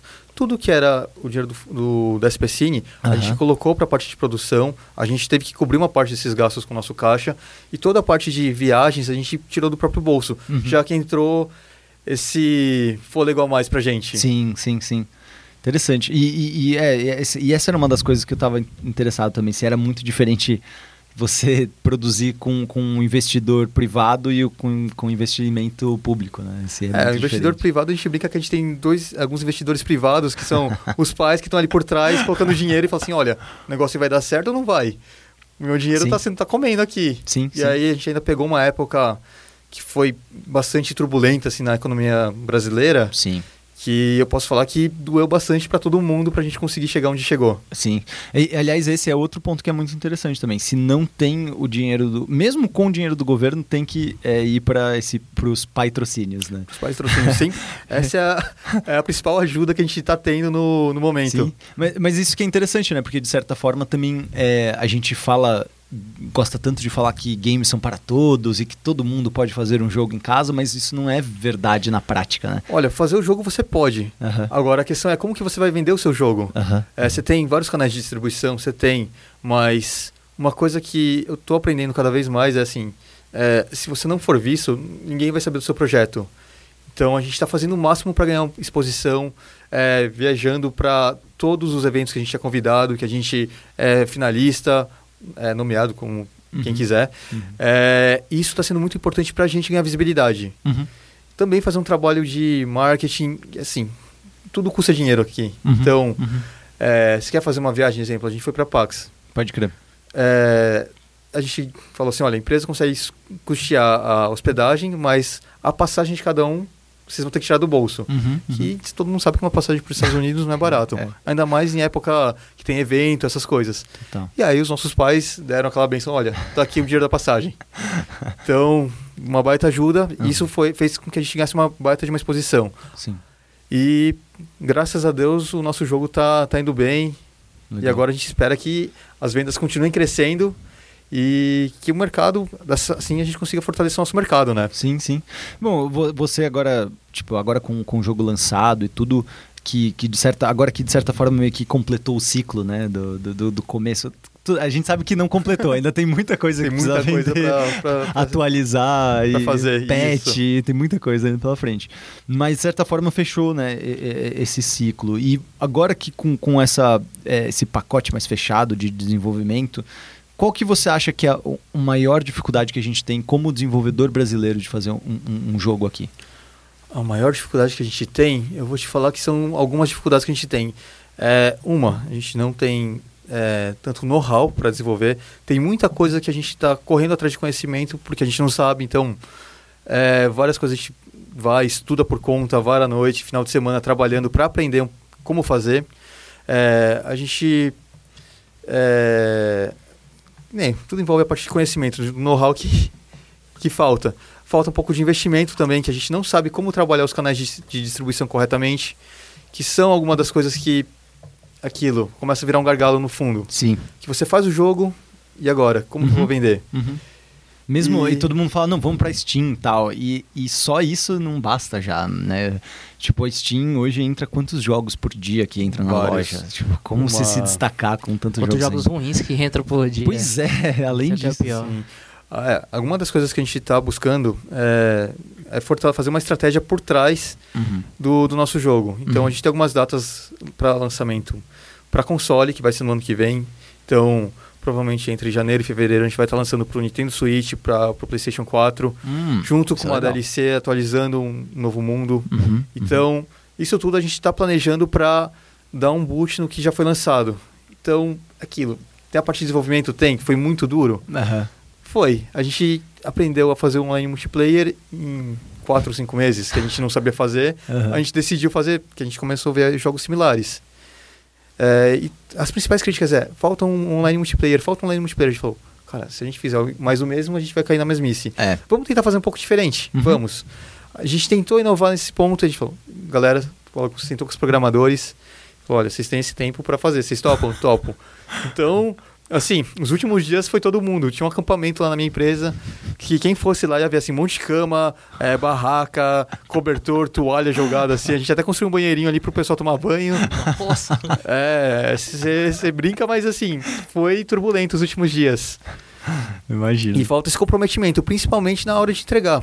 Sim. Que quando a gente começa a entregar, a credibilidade do nosso do Brasil, a gente pode falar assim, Uhum. cresce. Hum, tá. Que uma das coisas que eu conversei com as pessoas é, principalmente estrangeiro, é no Brasil você tem o pessoal que entrega e você tem o pessoal que não entrega. e aí eu pedi, bom, tudo bem, então eu quero fazer parte do pessoal que entrega. e essa parte é uma minoria ainda. Aham. Então a gente se matou literalmente para cumprir todas as deadlines que a gente tinha planejado. Sim, sim. É, eu, eu, eu lembro que quando eu fui para Portugal no ano passado, e eu me encontrei com alguns desenvolvedores de lá. E muitos Manuel, deles. Joaquim. Todos eles. to- Ah. Todos, todos, esse, todos eles tinham uma padaria também. E bigode. É, e todos eles. é, a maioria deles trabalhou com brasileiros, né? E Uhum. aí eu perguntei pra eles o que, que é tão característico de trabalhar com, com um brasileiro. E eles falaram, cara, todos eles pensam grande pra caramba e eles têm ideias incríveis e são muito criativos, mas nenhum deles consegue entregar o que fala que vai fazer. E ele, fica, ele ficou muito assustado que ele teve, tipo, reuniões extremamente complexas e, e de, de temas maduros com, tipo, garotos de 16 anos de idade tocando estúdio no- quarto, tá ligado? Caramba. E é é esse que ele ficou mais impressionado. Falou, cara, a galera tá começando cedo e com grandes ideias, isso é bom, só precisa Aprender a fazer. aprender a fazer, ter- terminar o bagulho, entregar Exatamente. o bagulho. É, o- é, eu acho que esse daí é o principal ponto. O pessoal É. tem que aprender a entregar e tem que aprender a ganhar esse conhecimento antes de querer fazer um projeto ambicioso. Total. Que é o que a gente fez. A gente pensou num projeto super ambicioso e foi simplificando, simplificando. Tanto é que quem jogar o No Heroes é um projeto. é, você vai olhar assim, parece simples, mas tem uma mecânica por trás, tem todo Sim. um contexto.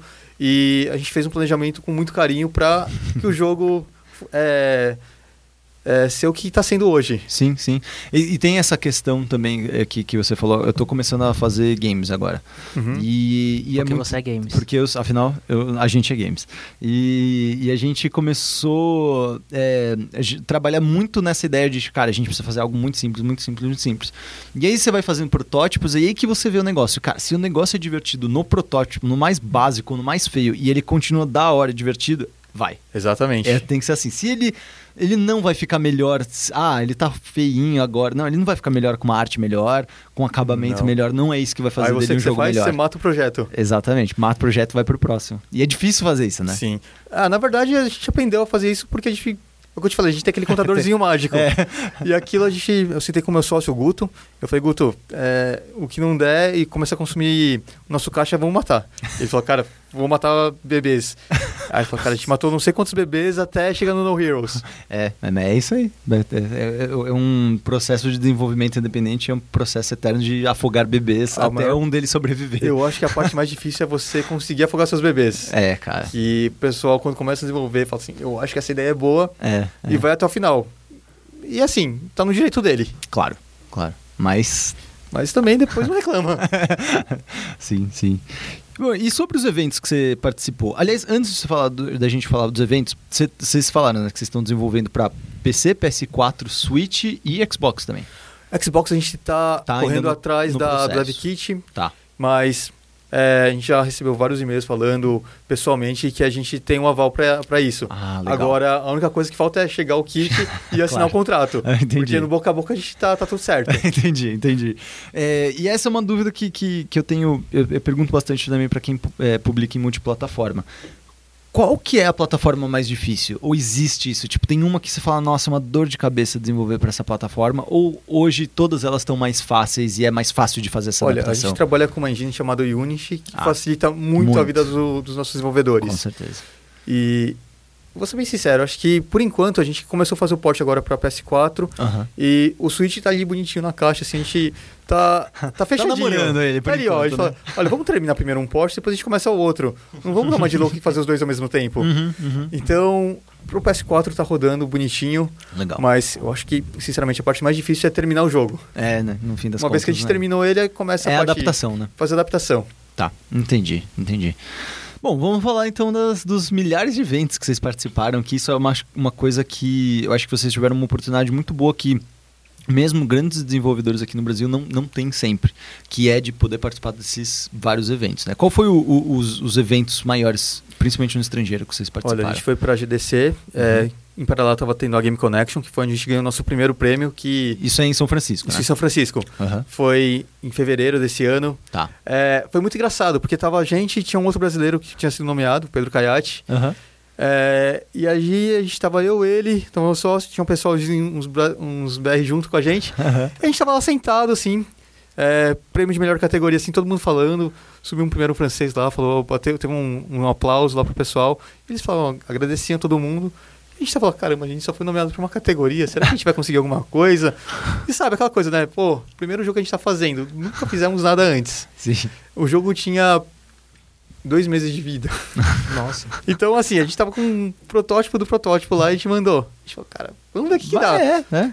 Tem que dar a cara a tapa também. É, né? e aí quando a gente, de repente, viu lá, é, anunciaram assim, é, Best Social Game, a gente ouviu No Heroes Here. Meu, eu e o Guto, a gente começou a pular no meio da sala, falou, caramba, a gente não acredita. Aí a gente subiu lá no palco, sabe aquele momento que você fala, O que, que eu vou falar? o que, que eu falo? é aquilo, você tá num outro país, é, eu não sei nem o que falar em português, imagina em inglês. A gente falou, é, então, muito obrigado pessoal, te agradece pela, pelo apoio de todo mundo, e é isso aí. Tem, tem, tem, tem registrado em vídeo em algum lugar isso aí? Não sei. Deve ter alguém. Não sei. Não faço ideia. Porque foi o momento que a gente olhou assim, a gente... Sabe aquele momento que você... é, você fica tão alegre que você não sabe nem o que você tá fazendo direito? Aham. Sim, sim. Foi basicamente isso. A gente falou, caramba, nosso primeiro prêmio. Não, mas só e ainda foi aqui fora. depois, depois vocês não foram procurar pra ver se tinha algum... Não, não, a gente tava morrendo de vergonha. não quero nem saber o que eu falei. Eu falei, cara, vai que falei alguma besteira ali, nem sei como que eu subi no palco, se eu tropecei. Uhum. Eu sei que uma hora a gente olhou assim e falou, caramba, a gente tá ganhando um prêmio aqui pela primeira vez. Só pra, só pra eu, eu entender sobre... Porque vocês foram pra GDC, que é a conferência anual que tem Uhum. to- todo, todo mês de março, se eu não me engano. Que tem em São Francisco, que é dos É, desenvolvedores nesse de caso jogos. foi no carnaval aqui, então foi final de fevereiro. Final de fevereiro, começo Esse de ano, março. sim. né? É. E aí, que essa, essa conferência anual dos desenvolvedores e tem esse evento que é paralelo ou faz parte? Como é que é? É, agora funciona como paralelo. Antigamente era junto, mas hoje em dia é separado, a Game Ah. Connection e a GDC. Mas a ela Game, é o que especificamente? a Game Connection é mais voltado para você fazer parcerias, voltado à parte de negócios. Ah, entendi. Rodadas de negócios coisa- mesmo, que nem tem Exatamente. no Big Mas eles tal. têm também uma premiação deles mesmo. Tem. Hum, entendi. E é é nessa premiação que eles dão os- as, as verbas, digamos assim, de em Verbas? prêmios. Eles, eles dão alguma verba? não, não, de, eles dão um tipo, troféuzinho assim pra só um você. troféuzão de e fala parabéns assim, pelo bom parabéns. trabalho. Exatamente. Porra! bem, bem que eu queria ter uma verba. Você falou, pô, eu ganhei um dinheirinho aqui, já É. consigo pagar passagem, mas não, é um É troféuzinho. porque pode confundir porque a GDC também tem uma. Tem, é, tem uma a- premiação dela. O IGF, É, tem o o IGF e o, Game e Festival, o que GD Awards. esse daí a gente, a gente fez, a gente se inscreveu esse ano. Mas vamos ver, né? Que a- Esse ano pro. pro Pra, próximo. pra Vem. 2018 agora. Mas esse aí é o mais disputado de todos. Então a gente falou, cara, se por algum milagre a gente conseguir ser pelo menos finalista ali, a gente vai ficar muito feliz. Entendi, faz, não faz sentido. Depois, então, essa GDC foi definitivamente o, o marco ali do primeiro grande evento que vocês acabaram indo e botaram o nome de vocês lá fora, né? Sim. Vocês sentiram que nesse é, houve uma, um interesse maior da, da imprensa estrangeira ou da, da nacional nesse, Olha, nesse momento? Nesse É, momento? são, são momentos diferentes. Que nem na, na GDC, né? Aham. Na, na Game Connection, foi quando a gente estava buscando parceiros para fazer publishers para trabalhar, para ajudar a investir, para fazer o nosso plano de marketing, como Uhum. a gente ia vender o nosso projeto, dar algumas dicas, porque, assim, primeiro jogo autoral. Aham, Não faço a menor ideia como vender isso aqui. então a gente falou, cara, vamos ver se a gente busca um parceiro que sabe fazer isso. Sim. E aí a gente falou, bom, chegou no 80% do projeto e nada. Uhum, uhum. De repente a gente falou, cara, o projeto está praticamente pronto, então vamos entrar na parte de polimento. E aí a gente foi selecionado para Paxten. Tá. Que esse foi um segundo momento que pra gente foi, Foi. o auge, assim, de é, alegria, porque... é, cê- acho que você já Só- foi pra Pax. Sim, é, na verdade eu não fui, é sempre foi o- é o único evento que eu mais queria ir. Eu fui pra E3 e é tipo, é legal, mas ele é meio Comic Con. indústria. né? Fui pra Comic Con também. Mas ele é meio indústria. Comic Con você chega basicamente tipo uma enorme 25 de março de produtos geek, sabe? Uhum. É tipo, é basicamente isso. Socorro. É, é- não, é tipo, não é tão legal quanto E as tudo pessoas caro, acham. E tudo caralho. muito caro, tá ligado?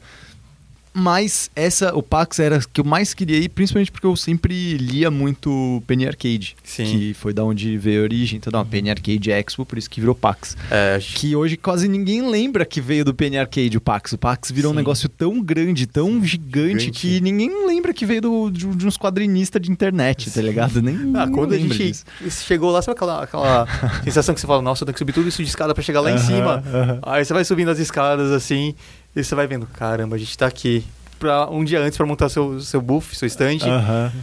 E aí você tem aquela sensação, caramba, eu não tô acreditando que eu tô aqui.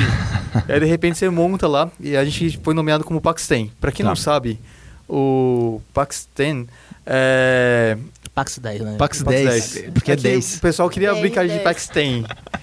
Sim. É, mas, é, assim, passa por 50 ju- é, jurados da indústria é, que tem muita experiência. Eles falam, cara, eu vou buscar os 10 jogos mais divertidos que passarem aqui. Uhum. E a hora que a gente falou, cara, não Eles pegam, tipo, a lista toda de- dos jogos que vão estar Que vão expostos tá- lá. Não, que fizeram inscrição. Você tem Ah, que uma inscrição, inscrição. aberta, a gente não Ah. É porque você paga pra, pra você expor lá na Pax. No... paga e paga Fora. caro.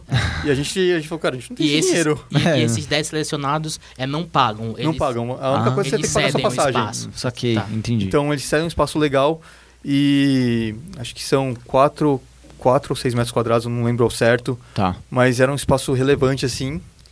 E depois que é feita toda essa seleção, eles escolhem assim, os 10 jogos mais divertidos. Aham. E aí eles dão esse espaço, a gente chegou lá e falou, caramba, meu, a gente tá aqui do lado de uns gigantes assim. de repente, no primeiro dia, sabe aquela ideia assim, falou, cara, será que vai vir alguém da mídia aqui? Aham. É, assim, eles abrem uma hora antes pra mídia. Obviamente, todo mundo para ali na Ubisoft, fica ali, e aí abre pro público. A gente, e lá veio muita gente direto pro Paxten procurar.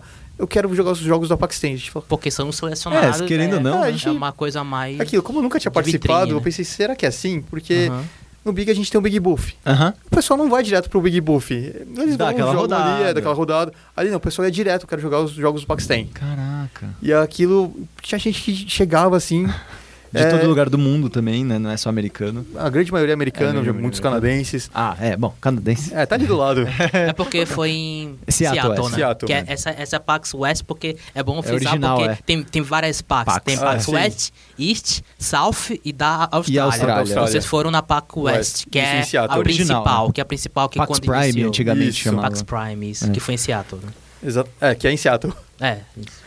É, e aí, tinha um pessoal que falou, cara, eu quero jogar aqui os jogos do tem. A gente falou, sabe aquela sensação que você olha assim e fala, caramba, não tô acreditando que eu tô escutando isso. E aí o pessoal fala, ah, eu quero jogar seu jogo. E aqui no Brasil o que acontece? Ah, tem fila. Espero uma, duas. Se tiver no máximo duas pessoas na fila, eles esperam assim, ah, vou esperar cinco minutinhos, ok. Caraca. Ali não, a gente chegou a fazer uma fila, sem brincadeira, acho que de 40 minutos. Pra jogar o Pra No jogar Heroes. o No Heroes. Eu falei, Caramba. caramba, eu não tô acreditando. E tipo, não é uma coisa de que vai um por um, são quatro de uma vez, né? São quatro de uma E- vez. E mesmo Mesmo assim, assim- tava. E tinha assim, o o pessoal ficava ali na fila. Caramba. Tanto é que teve uma hora que a gente falou, olha, tinha um monte de gente que tinha feito cosplay de Overcooked e tinha ido jogar. e a gente ficou muito feliz, que o pessoal falou, caramba, esse jogo parece muito Overcooked, que legal. Ah, Gostei. que legal. A gente comparava com Lovers, Aham. que foi os dois jogos que a gente se baseou pra, pra fazer. Uhum.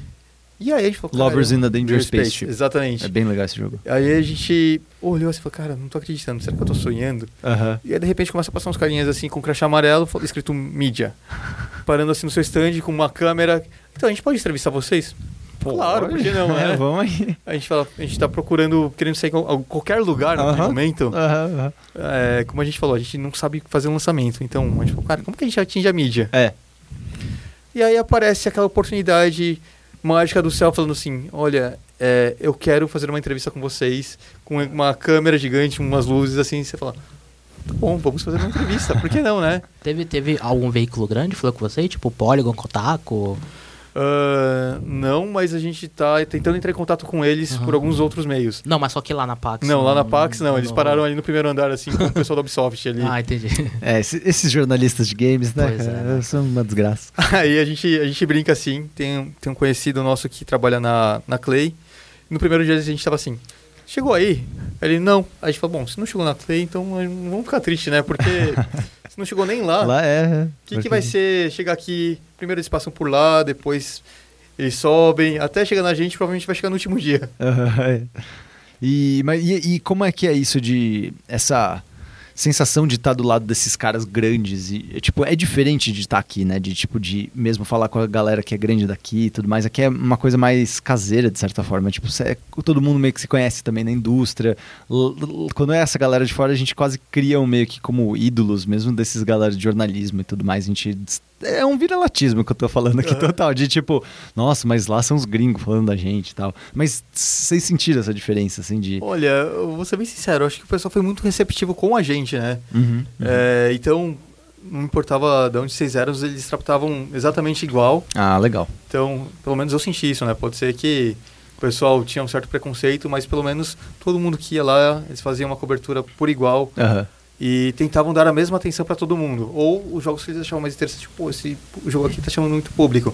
Parar Aí aqui. ela dava mais. E aí tentava lá fazer uma matéria. Uma, uma pergunta que eu queria falar, de, porque a GDC não é aberta ao público, certo? A GDC, se não me engano, você tem uma, você tem uma credencial que para você entrar. É, mas se você não paga o ingresso, todo mundo pode ir lá. não, você tem, tem uma, uma, taxa para pagar. Tem uma parte que é, é que é a exposição lá na, lá na GDC também, que você pode jogar os jogos, Tipo, Tem. aberto ao público, assim? Tem, como é na PAX. Ah, se eu não me engano, na Pax você também paga para entrar. É, na Pax não, não, tem. não, sim, sim. Mas, mas só que na GDC é mais voltado para negócios e mídia. Não, GDC é muito mais assim, para desenvolvedor. Sim. Uhum. É uma Game Developer Conference, que nem É, nome fala é. assim. Porque- É só para desenvolvedor. É porque eu tava, tava querendo ah, saber até a diferença, já que você foi pros dois, de como é de uma, de uma GDC para uma PAX, que é mais voltada pro público mesmo. Uhum. Até que todo mundo fala que uma das, uma das, uma das ra- razões que a E3 abriu esse, esse ano pro público é porque eles viram quanto que a PAX cresceu, que hoje é um dos maiores É. eventos de games do mundo, Sim. porque é, É aberto pro é público. aberto É. público e dá muita gente lá. A E3 Então eu tava querendo ver a, a, a perspectiva de uma GDC, que é uma coisa mais de nicho, fechada, para uma PAX que é uma coisa mais abertona, tipo a todo mundo. Como é que é de uma de uma para outra? Assim, tem diferença? Ah, tem total, assim. É, você vai numa GDC, você vai ter vários talks, várias salas com as pessoas falando é, sobre métodos de trabalho, é, como metodologias, o dia a dia do, do desenvolvimento. É, teve vários talks, eu não participei de todos, acho que participei de dois talks só. Acho que é porque- impossível participar de todos. Não, é é que eu muita tava na. Game Connection Ah, fazendo sim, sim. principalmente negócios lá. Uhum. É, aprendendo a fazer o pitch do jogo, a gente pode falar assim, porque foi a época que a gente mais errou. foi nas Game Connections, a gente fazia os pitches tudo errado, a gente não sabia o que colocar no. É, É gente- de- porque é difícil de apresentar, né? É, um potencial publisher eu ou vou te falar assim, né? a gente. O primeiro foi na França que a gente não sabia colocar os resultados financeiros direito. Ah, a gente tá. tomou uma bronca, o cara ensinou pra gente. O cara foi muito gente boa, ele até explicou algumas coisinhas. Isso foi bem legal. Aí na outra a gente já foi um pouquinho, um pouquinho mais preparado. Aham. Então a gente revezava assim, então enquanto dois ficavam lá, a gente conseguia ir pra GDC, olhar como que tava sendo o movimento. Então essa parte foi bem bacana pra gente que é, deu pra ver alguns talks, Uhum. deu pra ver o que tava vindo do mercado. Uhum, uhum. É, e a PAX, assim, você vê a exposição de jogo mesmo. Você vai lá, é como se fosse uma BGS. Uhum. Você tem lá milhares de jogos, assim, milhares de expositores, e você vai ver, cara, agora eu vou jogar o quê? Tinha uma hora que tava eu e o Shin, que é um dos programadores, estava comigo. Eu até brinco com ele, que ele parou assim, ficou hipnotizado, assim, vendo o trailer. Eu olhei pra trás e falei, caramba, cadê o Shin? Aí tava assim, babando, assim, vendo a tela, hipnotizado. Eu falei, Shin, Shin. Ele, oi, onde eu tô? Eu falei, vamos, cara, a gente tem que. tá procurando o pessoal de- aqui de mídia. Aham. Porque lá na, na PAX, é, a gente foi principalmente atrás de mídia para ver como que a gente conseguiria ganhar algum destaque, alguma relevância, alguma matéria interessante lá fora. Então, a gente ficava procurando aqueles carinhas com, com um crachá amarelo escrito mídia. Aham, só pra chegar e Só abordar. chegar, "Oi, e assim. aí, tudo bem? Esse aqui é o No Hero. Será que você não quer ir lá no nosso stand? A gente pode fazer, uma, apresentar nosso jogo rapidinho. E assim, foi um inferno. Assim, todos os dias a gente ficava um pessoal lá no stand e um pessoal procurando gente para puxar pro stand. Que legal. Ah, é divertido. E ele, ele é um, é um espaço grande lá, tipo, tem dimensão se é maior que uma BGS, menor que uma BGS. Olha, eu vou te falar que é- são, foi no Washington Center, né? Pode crer. Então, foi acho que os seis andares. Caramba. Meu Deus. Foi é muita coisa. Você tem É a parte de muita board coisa. game, você tem a É, parte. então, é porque eles têm várias partes só de você ficar de boas jogando. Tem uma parte só de com cosplayers amigos. lá. É.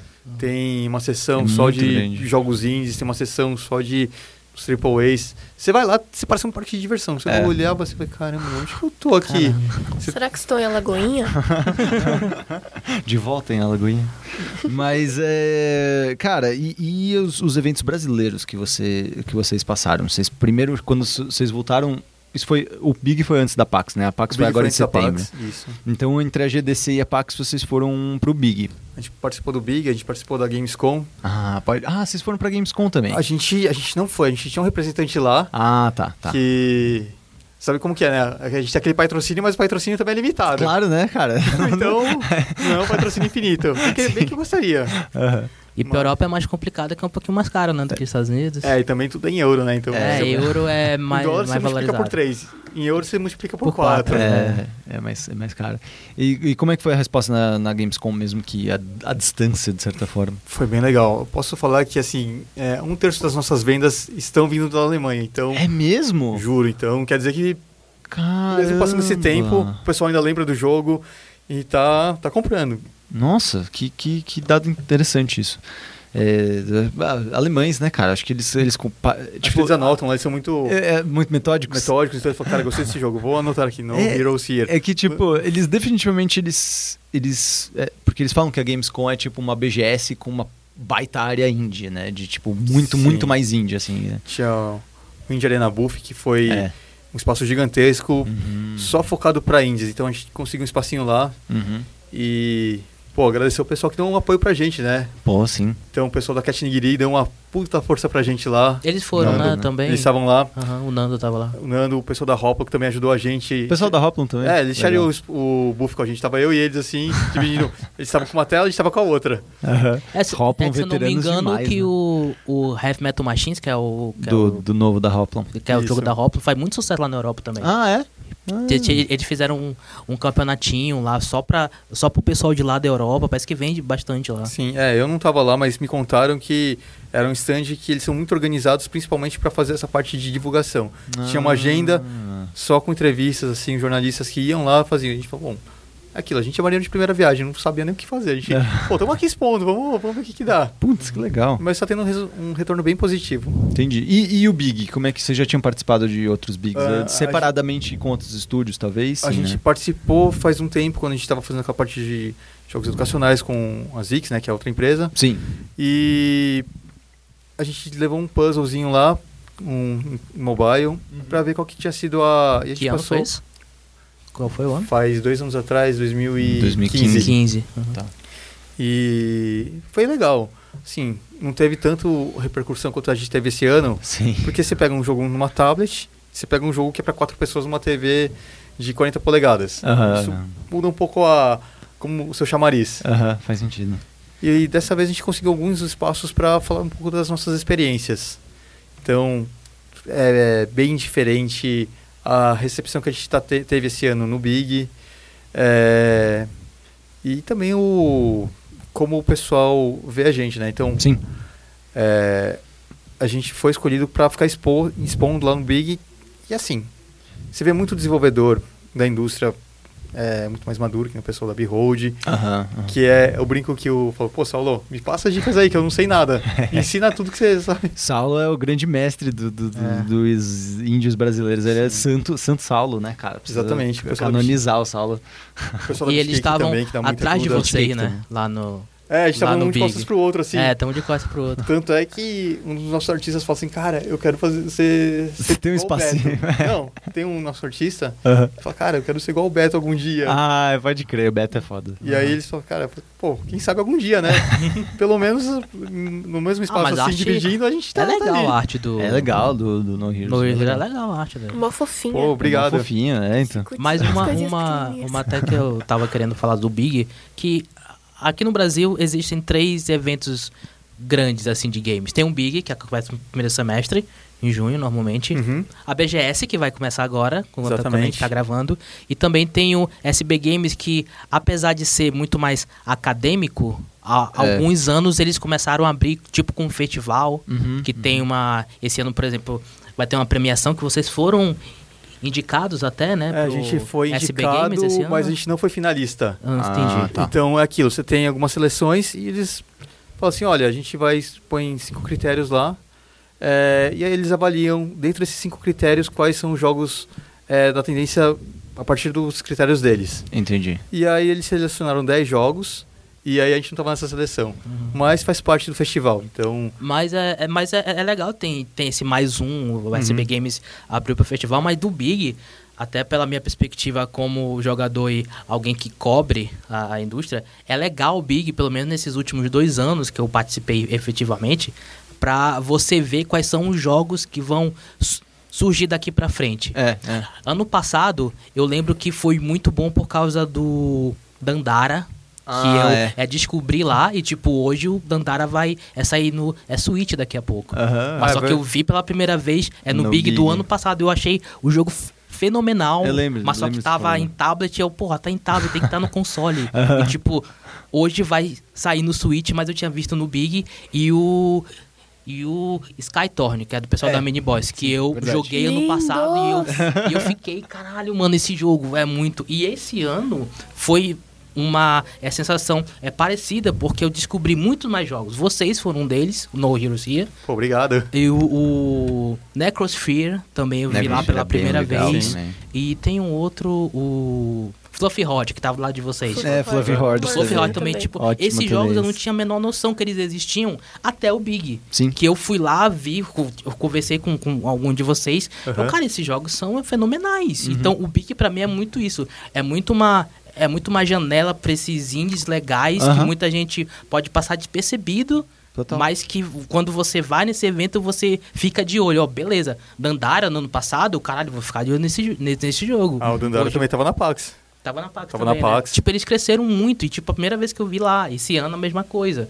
Tipo, é pra vocês também essa, essa, esse momento de se expor mais, Com de certeza. pessoal que não conhece É, e tal. aquele espaço que, eu- que eles liberam, que é o Big Buff, é uma oportunidade para você conhecer outros desenvolvedores e também expor seu jogo para a comunidade. Porque aqui no Centro Cultural você tem aquele espaço aberto, então, é, como é aberto ao público, E é de graça. e é de graça, melhor ainda. então todo mundo pode vir, circular, circular mas é, é aquilo. O pessoal vai chegar, vai ver seus jogos e vai tentar descobrir quais são os melhores jogos, os, os jogos da, da próxima tendência, que é o que aconteceu com você. É. E eu acho que é isso, assim. Você tem um espaço muito legal para destaque e po- poder promover seu jogo. O público da- do Big foi muito. Você sentiu que reagiu muito diferente do público estrangeiro, por exemplo?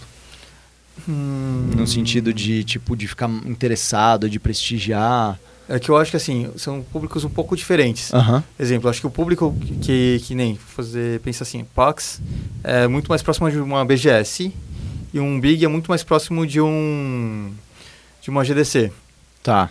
Porque você tem os talks, você tem os painéis lá, só que o Big tem também a parte de rodadas de negócios, que é muito legal isso daí que você consegue fazer um network incrível para os desenvolvedores. Legal. Tem muita publisher, tem pessoas que te ajudam a fazer divulgação. Uhum. Então, você quer procurar algum fornecedor, é, prestador de serviço, ou procurar alguma publisher, vai lá que provavelmente você vai encontrar muita gente boa e pessoas de talento que você nem imagina que existe aqui no Brasil. Aham, faz sentido.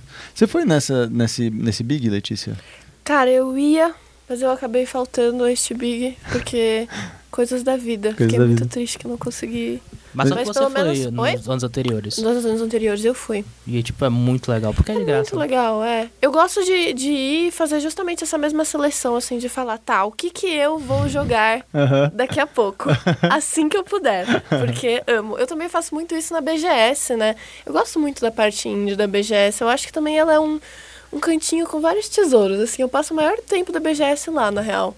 Olha, Não. então não esquece de visitar a gente. Vou, vou sim, prometo, juro. Era, era Farei muitos justamente. snaps. Era justamente esse Falando, o, "Oi, o- o- o meninas." próximo papo do negócio, que é BGS, né, cara? Que vocês também vão estar nessa BGS. A gente vai estar na BGS, a gente vai estar no stand A101. Ó, boa, Então, para tô quem quiser ir, ó, a gente vai ter um espacinho lá no Heroes, vai ser uma quina. Aham. Então, ainda, gente ainda vai ter o, o bairro indie da, da BGS. vai, vai ter uma área Sempre tem. gigantesca lá de indies. O E a único gente. problema com a BGS é que eu só me perco lá dentro. né? É, tá- um e é espaço muito bem cheio. grande, né? Então, E é cheio, né? é cara? cheio. É. Então, ó, pensa assim, vai ter a, pra- a praça de alimentação, a gente vai estar ali perto. Ótimo, ótimo. Bom, bom Sentiu o cheiro de comida, viu uma estrutura parecendo um castelinho a gente. Vocês já Sim. sabem de outros, é, outros jogos que também vão estar nessa, nessa BGS que vocês de conhecem? indies, O nossa, vai Guts, ter né? muito O jogo. Guts. O Guts também. O O Guts, Guts vai também tá- da Flux. Nossa, tem. Se tem o seu stand de cento e alguma coisa da área indie, provavelmente vai ter pelo menos mais uns 50 jogos aí. Ótimo. Agora, se per- vamos perguntar o nome de todos, vai ser difícil. Vamos saber. O... A gente vai estar também no stand da Sony, Uhum. é, divulgando com eles, no Heroes. Legal, porque vai estar no PS4, né? Vai estar no PS4 em lo- logo logo. Legal. Então, tá sendo um trabalho muito legal que a Sony tá fazendo com a gente também, Uhum. é, ajudando a gente a promover o No Heroes. Eles têm até uma, é, uma pessoa que eles indicaram pra gente para marcar algumas entrevistas, para ajudar a, a gente a divulgar o No Heroes. Entendi. entendi. Então, é um trabalho a mais que tá tendo aí. entendi. Vocês vão ter uma- um tipo de abordagem é diferente na BGS porque o jogo já foi lançado, já que todos esses outros eventos o jogo ainda não tinha sido lançado. E agora saiu. E agora, vocês vão fazer alguma coisa diferente lá na BGS? Como é que Tipo, muda a estratégia agora É, que o muda jogo a estratégia tá. de marketing, como é que vocês vão abordar os jogadores? Na verdade, a assim? gente vai com, é, vai com o mesmo pitch, olha. A gente está melhorando cada vez mais os nossos flyers, o nosso material de divulgação. Legal. E a nossa até estratégia, como você disse. Pensa assim, a gente foi pra Gamescom e foi pra PAX. Aham. Sabe a, aquela coisa que- do que não fazer? A Sim. gente pensou e a gente não sabia que tinha um negocinho na Steam chamado Wishlist. Ah, sim, sim. e aí a sim. gente foi pra esses dois eventos gigantescos, onde a gente tinha um público, muito, muita gente jogou e a gente falou, cara... Chegou nos últimos dias, no primeiro dia, o pessoal perguntou, ah, vocês vocês têm um wishlist? A gente, Hum, cagadas. tipo, não tinha o link pra ir direto pra wishlist? Como é que Não, funciona? não, a gente não tinha criado mesmo. A página Tem do que Steam. botar o jogo dentro da Exatamente. Steam para as pessoas poderem marcar ele como Wishlist. wishlist. Sim. Ah. quando a Se gente, ele não quando tá todo mundo ainda, não fala assim, como. cara, vocês têm uma baita experiência, a gente fala, a gente tem, a gente tem uma baita experiência em errar em um monte de coisa. Ah, mas é assim que se aprende, mano. É, isso é na- na experiência. Eu acho que essa é a tradução do que é a experiência. Capacidade do ser humano Uma de da- falhar. Exatamente. Nunca falha. Todo mundo aconteceu é, é. O pessoal perguntou, mas vocês já setaram a página? A gente setou a página, mas a gente não colocou, não publicou, não tem nada. Aí, até acho que tava com o Nando e com o Saulo um dia lá jantando, eles falaram, vocês não fizeram isso? Não. A gente sabe que a gente cagou.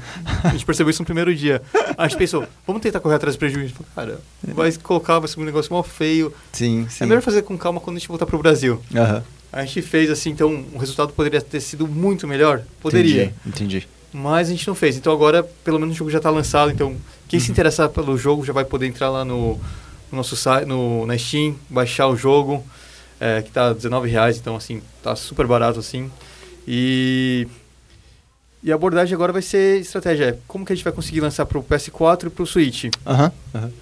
É, essa, vocês têm uma expectativa específica do público da BGS? Porque ele é diferente, né, desses outros eventos que a gente tá falando. Tipo, a Big talvez até seja um pouco mais parecido, porque cola muita família, cola muito, muita criança e tudo, Uhum. né?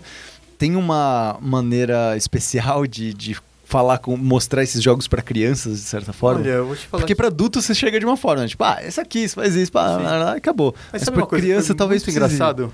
É. É, a gente teve uma experiência lá no Rock in Rio quando a gente apresentou. Uhum. Ah, vocês foram agora Vocês pra, foram pra pra Game? XP? A gente tava no Game XP num Ah, dia, legal. Legal, legal. uma segunda-feira, que era aberto mais pro- só para o público do Game XP. Tá. E a gente tava lá com um parceiro da Gamer Trials, Uhum. e aí eles abriram, conseguiram uma sessãozinha pra gente. Ah, apresenta aqui um jogo paulista no, no stand carioca. Isso aí. E tá certo. Tem aí o que aconteceu? Nessa caras. brincadeira, a gente percebeu que as crianças é, têm uma facilidade muito grande de pegar. Hum. Na PAX também, é, nem você falou, vai muita família lá também. Ah, tá. Então, tem até um, um- uma pessoa que tem um canal, eu não lembro se era é, Pais e Filhos, alguma coisa assim, só que Gringo. gringa. Aham. E aí o cara falou, nossa, mas esse jogo é perfeito pra jogar com os meus filhos. E aí tava ele, Que um legal. amigo dele e, do- e dois molequinhos de 7, 8 anos jogando juntos. Aham, aham. Então, você vai encontrar públicos de todos os jeitos. Você vai falar, olha, agora tem o público que vai ser um bando de marmanjo barbudo, que vai- sentar assim e falar, cara, eu vou jogar esse jogo. Vai ter aqueles casais que vão sentar, jogar e brigar. Ai, Eu faço Por isso que, que porque- você não faz isso? Vai, sobe, sobe lá com essa... Olha, Me matou, para de me bater. Cadê a Sai da pólvora? minha frente. Cadê a pólvora? Traz isso, carrega o mel. Por que que você não tá fazendo isso? Carrega, tira, você perdeu tempo. Aí uma vez eu fiz esse Ah, teste. eu tô vendo eu jogando isso com a minha namorada. Vai ser Cara, Nossa, cuidado. Olha, cuidado. Eu te falo isso. É, é porque, porque para quem nunca jogou no Heroes, precisa você precisa se comunicar com outra pessoa. Aham. Porque você tem que fazer a pólvora, aí depois você vai é, é, tem que fazer a bala e tem, tem que colocar no canhão a pessoa que vai, vai, vai atirar. É. Então tem toda uma é, tem toda uma coordenação É, de tipo E um time. Vai ter uma pessoa que vai ter que só ficar fazendo pólvora e jogando pra outra, pra outra colocar no canhão, depois atirar, depois limpar o canhão. Então precisa muito conversar com a pessoa. Prestar jogando. É, atenção se é. o seu castelo não tá sendo invadido. Isso. Não é verdade. Aí você. vezes, Organização. Inimigos especiais ainda, você tem é, munições especiais dentro do jogo. Assim, Pois são é. três reinos. Imagina, você tem um reino de Nubland, que a gente, Uhum. todo- a gente chama, né?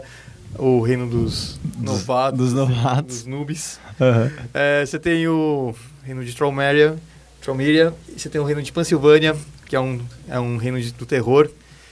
E assim, cada, é, cada reino vai ficando cada vez mais difícil o jogo. Pode crer. E vai aparecendo elementos novos e a coordenação é essencial. E assim, quando você está jogando com a sua namorada, Aham. é, é uma coisa. Quando você está jogando com duas mulheres e do- dois homens, é assim, é, eles começam a separar assim, ficam os dois trabalhando juntos e as meninas Sério? perdidas ali. Pelo menos foi a experiência que eu tive. Eu liguei na minha casa um dia, né? Tava com um casal de amigos meus, eu falei, vamos jogar junto. Aham, aham, Ou até minha irmã e o namorado dela, às vezes a gente brinca. E aí fica eu e a namorada dela se matando ali, tentando ganhar o jogo, e fica as meninas assim, o que eu faço agora? E agora? E agora? E agora? Então, tome cuidado, assim. ca- casais, é engraçado que você pode se dar muito bem Vai, vai ter ou você conflito. pode se dar muito mal. vai ter conflito, é a garantia de, de conflito. Mas é- essa é parte do- desse jogo de, de- tipo, mano, Overcooked é a mesma coisa, lembra? Da semana Overcooked é maravilhoso. Você vê aqui, né, faz ah, da, no primeiro podcast que você tava jogando, eu acho que um monte de Overcooked, Eu não tava? tava. Eu, eu jogo Overcooked viciadamente. Eu não consigo parar de jogar aquele jogo. Eu já joguei 35 mil vezes. Olha, então agora você pode jogar o No Hero Zero. Vou, vou jogar, eu tô, eu tô muito animada já. Eu tô assim. Gente, quando eu chegar em casa, eu vou ter um problema, porque eu tenho coisas pra fazer. Mas agora eu quero jogar joguinhos indies Não, de cara. pessoas maravilhosas, entendeu? Eu abri o No Heroes Here, que, que vocês mandaram um código pra gente de, Uhum. de beta, e aí a gente começou, eu comecei a jogar ontem, e aí eu imediatamente, tipo, comecei a ouvir isso, não, fodeu, eu preciso da Lélia. Eu já, vem cá, amor, vamos, vamos jogar e tal, vou fazer os negócios. Aí a gente já começou a encaixar, os, aí eu falei, não, a gente precisa de mais tempo, vamos com calma, porque isso a gente vai precisar estar tranquilo, vamos pegar isso no fim de semana, agora rapidinho não vai dar, porque, cara, ele é, ele é conflituoso, é um jogo conflituoso. Mas sobre a BGS em geral, é, nós também, nós do, da Vice estaremos lá na BGS com alguns projetos bem bacanas. É, inclusive, se alguém que aí é ouvinte, ouvinte do podcast que, que falar com a gente, trocar uma ideia, estaremos lá. Tanto eu, quanto o Isidro, quanto a Letícia também. E, se não me engano, o Bernardo também, que veio aqui num outro, no último episódio, também vai estar lá. E tem várias coisas bacanas nessa BGS. Você não acha, Isidro? Tem? Não sei, tem. Você não acha que tem? Olha, tem o Danilo Gentili. Tem o Danilo Gentili Nossa, por favor. apresentando todos os dias de BGS. Melhor não, BGS, BGS ó, Talks. Ótimo. BGS Uau, Talks. Incrível. Mas tem alguns convidados ilustres nessa BGS. É, todo ano eles tem- tentam né, trazer Não, tipo, é, personagens é bom, da indústria, de é certa bom, forma. é, é bom salientar que essa é a BGS de 10 anos. Ah, é- faz 10 anos essa BGS Sim, já? Pelo menos o que eles estão falando, que é é por isso que eles estão BGS 10, é verdade. é por isso que eles que eles estão trazendo. Começou no Rio, né? É, Até começou no Rio. Você foi no Rio, né, que você falou. Como é que foi a Eu experiência? Fui no Rio faz. Nossa, faz tempo, hein? Na época eu tava me formando. Acho que tem uns 7, 8, talvez 10. Nossa, será que já tem tudo isso? Cara, eu acho que É, sim. porque é- é- essa é- é. Essa é a décima edição, começou em 2007. Cara, eu fui, eu então- fui no É, ó. Rio há muito tempo atrás. É, foi até uma experiência muito engraçada, porque tinha toda a parte de matchmaking lá em cima, tinha a parte de exposição, no outro andar. E Era estranho, era engraçado, né? sim, foi eu e um amigo meu, o Eduardo Lamonte, que hoje trabalha na Beatcake. Uhum. E a gente falou, cara, e agora? Você foi só como jogador, né? Você não tá Não, fazendo ele, ele nada. era meu sócio, a gente tava montando o primeiro projeto e tentando, falar, cara, a gente tinha um Ah. jogo ali de faculdade, falou, cara, vamos tentar vender isso aqui, vamos ver o que a gente consegue. Uhum. Sabe aquela coisa, totalmente, é, dois garotos que acabaram de sair da faculdade, e agora? É, a gente falou, cara, será que a gente chega aqui, como que a gente chega, a primeira abordagem, Sim. aí você... Você começa a encontrar uns gringos, você fala, caramba, como que eu chego falando com ele? Aí você chega assim, falando, hi, aí ele respondia, você fala, e agora, o que, que eu falo? É, beleza, foi o Hi, how are you? E É, agora? E aí? Tem um jogo assim, assim, assado. É, você tem interesse nele? Aí a gente, ele, ah, me fala um pouco mais. Sabe aquela coisa totalmente sem planejamento? é, a gente já fez isso algumas vezes. Ah, mas tem que ser assim, tem que dar cara a tapa também. E, bom, nesse ano, é, justamente como o Isidro falou, pelo visto é, é a comemoração aí dos 10 anos, eles estão trazendo um cara muito especial, que é o Stephen é, Blaze. Bliss, né? Stephen Blaze. Cara, É, muito especial. Muito especial, que ele fazia as artes é, de capa do, de todos os GTAs, que são bem emblemáticas, são bem, bem conhecidas, aquela coisa meio, meio pulp, meio quadrinhos e tal. É, vem outro cara também muito, muito, muito importante. Esse é importante de verdade, que é o David Crane, Uhum. O criador do Pitfall. criador do Pitfall, E, um dos e- e fundadores. qual criador da. É, um dos fundadores Um, da um Activision, da né? fundadora da Activision, que foi a primeira empresa terceirizada que fazia videogame pra todo mundo. Pois é, que é uma coisa interessante. Mas tem um outro cara especial. Uhum. Esse cara realmente especial, o nome dele é Pedro Falcão. Pedro, não, o nome dele é Nolan Bushnell, que ama o Brasil, vem pro Brasil acho que todo ano já o Nolan Bushnell, que é o criador da Atari. E é engraçado porque ele leva muito, eu sou o criador da Atari, mas é tipo, a Atari era uma empresa gigantesca feita de milhares de pessoas. Ele, é, tipo, ele, ele era meio que o CEO, né, o presidente de uma época e tal. Mas ele gosta de levar essas glórias aí, e ele vai falar das coisas, ele tá também com uma empresa agora de, de realidade virtual, que também vai falar e tudo mais. Mas tem outra pessoa. Essa eu acho que não é tão importante assim, essa pessoa. Que é um tal de. Como é que era o nome dele? Kojima? É. Hide... Hideo, né? Hideo. Hideo, Hideo. Hideo, Hideo. Kojima. Enfim, não sei quem é esse cara. Eu tô lendo aqui, me deram aqui o script e Um aparentemente, aparentemente ele é um desenvolvedor aí que fez uns, uns joguinhos de espionagem e ação, né? Uma, uma, uma coisa dessa, não tenho. Não sei muito. Que tem cobras e. Que tem umas cobras, e e coisas sólidas, né? As pessoas ficam gritando cobra o tempo todo. Exatamente, não sei porque. Acho que eles todos têm. É um jogo sobre pessoas que têm medo de cobra. Uhum. A gente tem cobrafobia. Sim. talvez. Cobrofobia. acho, que, eu acho que é isso, acho que é sobre isso que se trata. É, mas, enfim, Hideo Kojima estará lá. É, pelo que nós sabemos, conversamos com, com a assessoria dele, ele está felizão. Ele está empolgadaço com a vir pro Brasil. Ele já está com a caipirinha na mão e uma coxinha na outra. Altos brigadeiros. Altos brigadeiros. Esse homem. Altas fotos de, de, é, de comida brasileira Meu, devem é, Por favor, no sério, tem que levar esse cara pro churrascaria, pelo não, amor sabe o de que tem Deus, que fazer? mano. Alguém tem que botar ele pra fazer uma sarrada no ar, assim. Eu acho que Tem! ia ser fantástico. Ao Eu acho que vivo! eu vou pedir sabe? Eu vou chegar lá e ver. Ô, você pode fazer uma sarrada no ar comigo? Que seja o, o a porra do Danilo Gentili, que seja até ele. Nossa, vai- mano. Vai Meu lá, Deus. sabe? Já tá. Vai, dá uma sarrada no ar, Kojima. Incrível. É, o que ele precisava fazer. Incrível. E, e- e é engraçado porque todo mundo que eu converso que, que tá empolgado com o Kojima vindo pra, pra SC3, é, tá todo mundo falando de, de, tipo, de dar presentes pra ele, né? Você mesmo, né, Letícia? Eu, eu quero dar um presente pra ele que eu não sei ainda qual vai ser. Aceito sugestões. Você você Ah, tá eu com quais opções que você tá com Eu não quanto? sei, eu não tenho opções direito ainda. Ah, porque eu sei que açaí, opções- talvez. Eu pensei em dar comidas, porque eu acho comidas uma coisa maravilhosa. Eu acho que não vão deixar. Então, não, eu né? acho que talvez não vão deixar. acho que comida é um pouco Mas complicado. assim, eu não queria dar, dar coisas, tipo assim, ah, eu vou dar uma camiseta, porque assim, ah, vá, né? Chega. Aham. Mas eu não sei ainda. Eu, eu tô pensando em dar uma experiência de, de uma brasileira pedindo pra ele fazer uma sarrada no ar. Esse é, uma- Agora, é um essa- bom essa- presente esse. Acho que esse é um bom Então. presente. E você, Natasha, que cê- vocês vão também dar, estão tentando dar um É, a gente tá presente tentando, assim, a gente tá... Tem os nossos QAs lá da empresa que vão lá, conseguiram uma sessão com eles. Então, olha, monta a filhinha indiana, assim, vai um atrás do outro. E só... E você dá uma camiseta assim, fala assim, Kojima, é, fala assim, no heroes here. E pô, Tá tira uma foto. E tira uma foto, só isso. Assina a camiseta. Assina a camiseta, veste ela e fala assim, a gente Vai criou, que, a gente criou o plano, é, Kojima veste a camisa. boa, boa. Hashtag. Vai que o é, Kojima dá uma passada lá pela, pela parte indie. Vai É. que. Quem sabe, né? Vai que, Ô, né? posso falar que eu não duvido conseguir nada, andar velho. no meio É, daquela coisa toda eu- lá, né? exatamente isso que eu ia falar. Tipo, eu acho que o maior problema dele vai ser, tipo, conseguir. Porque aparentemente eles escolheram o Kojima pra trazer esse ano porque eles faziam uma enquete todos os anos de. eh, no site da, da BGS de tipo quais são as personalidades que o público da BGS mais queria ver lá. E todo ano ganhava o Kojima, até mesmo do do Miyamoto. do Miyamoto da, da. Nintendo. Então, o cara é muito, muito, muito idolatrado, né? De certa Será forma. que o Kojima viu a gente lá na Tokyo Game Show, quando a gente tava lá? Vocês também foram pra Tokyo Game Show? A gente tava Os lá na Tokyo Game em Show. tudo, mano. Meu Deus do céu, é essa daí, como assim? Como Não vocês ele, foram? pessoalmente, Não vocês, só né? o Não, jogo não foi, que mas tava a lá. gente- o jogo tava lá. O jogo tava lá o jogo também. tava lá. Será que ele viu assim, passando na área aí, já pensou e falou, caramba, eu vi esse jogo lá. De repente, nossa, esse jogo, esse jogo- tá aqui também de novo. É, mas é assim que você. Esse é o, é o segredo da publicidade, né, cara? Tentar estar em todos os lugares ao mesmo tempo. Pô, assim. exatamente. Estratégia Coca-Cola. Estratégia Coca-Cola, exatamente. E, e- Mas, cara, o pior é que eu acho que tem realmente uma chance de. Porque, pelo, pelo que a gente soube, ele realmente tá empolgadão. Ele que sugeriu de, de ser um dos jurados do. é, Concurso de cosplay. concurso de cosplay.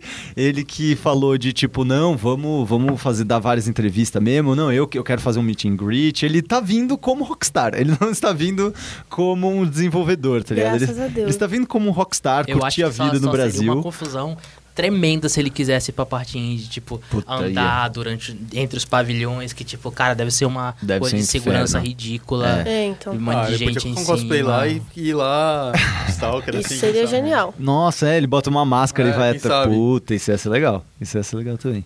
Mas teremos Kojimas e expectativas de vocês dois, Letícia e Isidro, sobre essa BGS, além de todos esses convidados mágicos que a gente falou aí. Cara, eu tô esperando chegar em casa viva. Já é Porque o. a BGS é um negócio que eu não sei vocês, mas os meus pés eles morrem.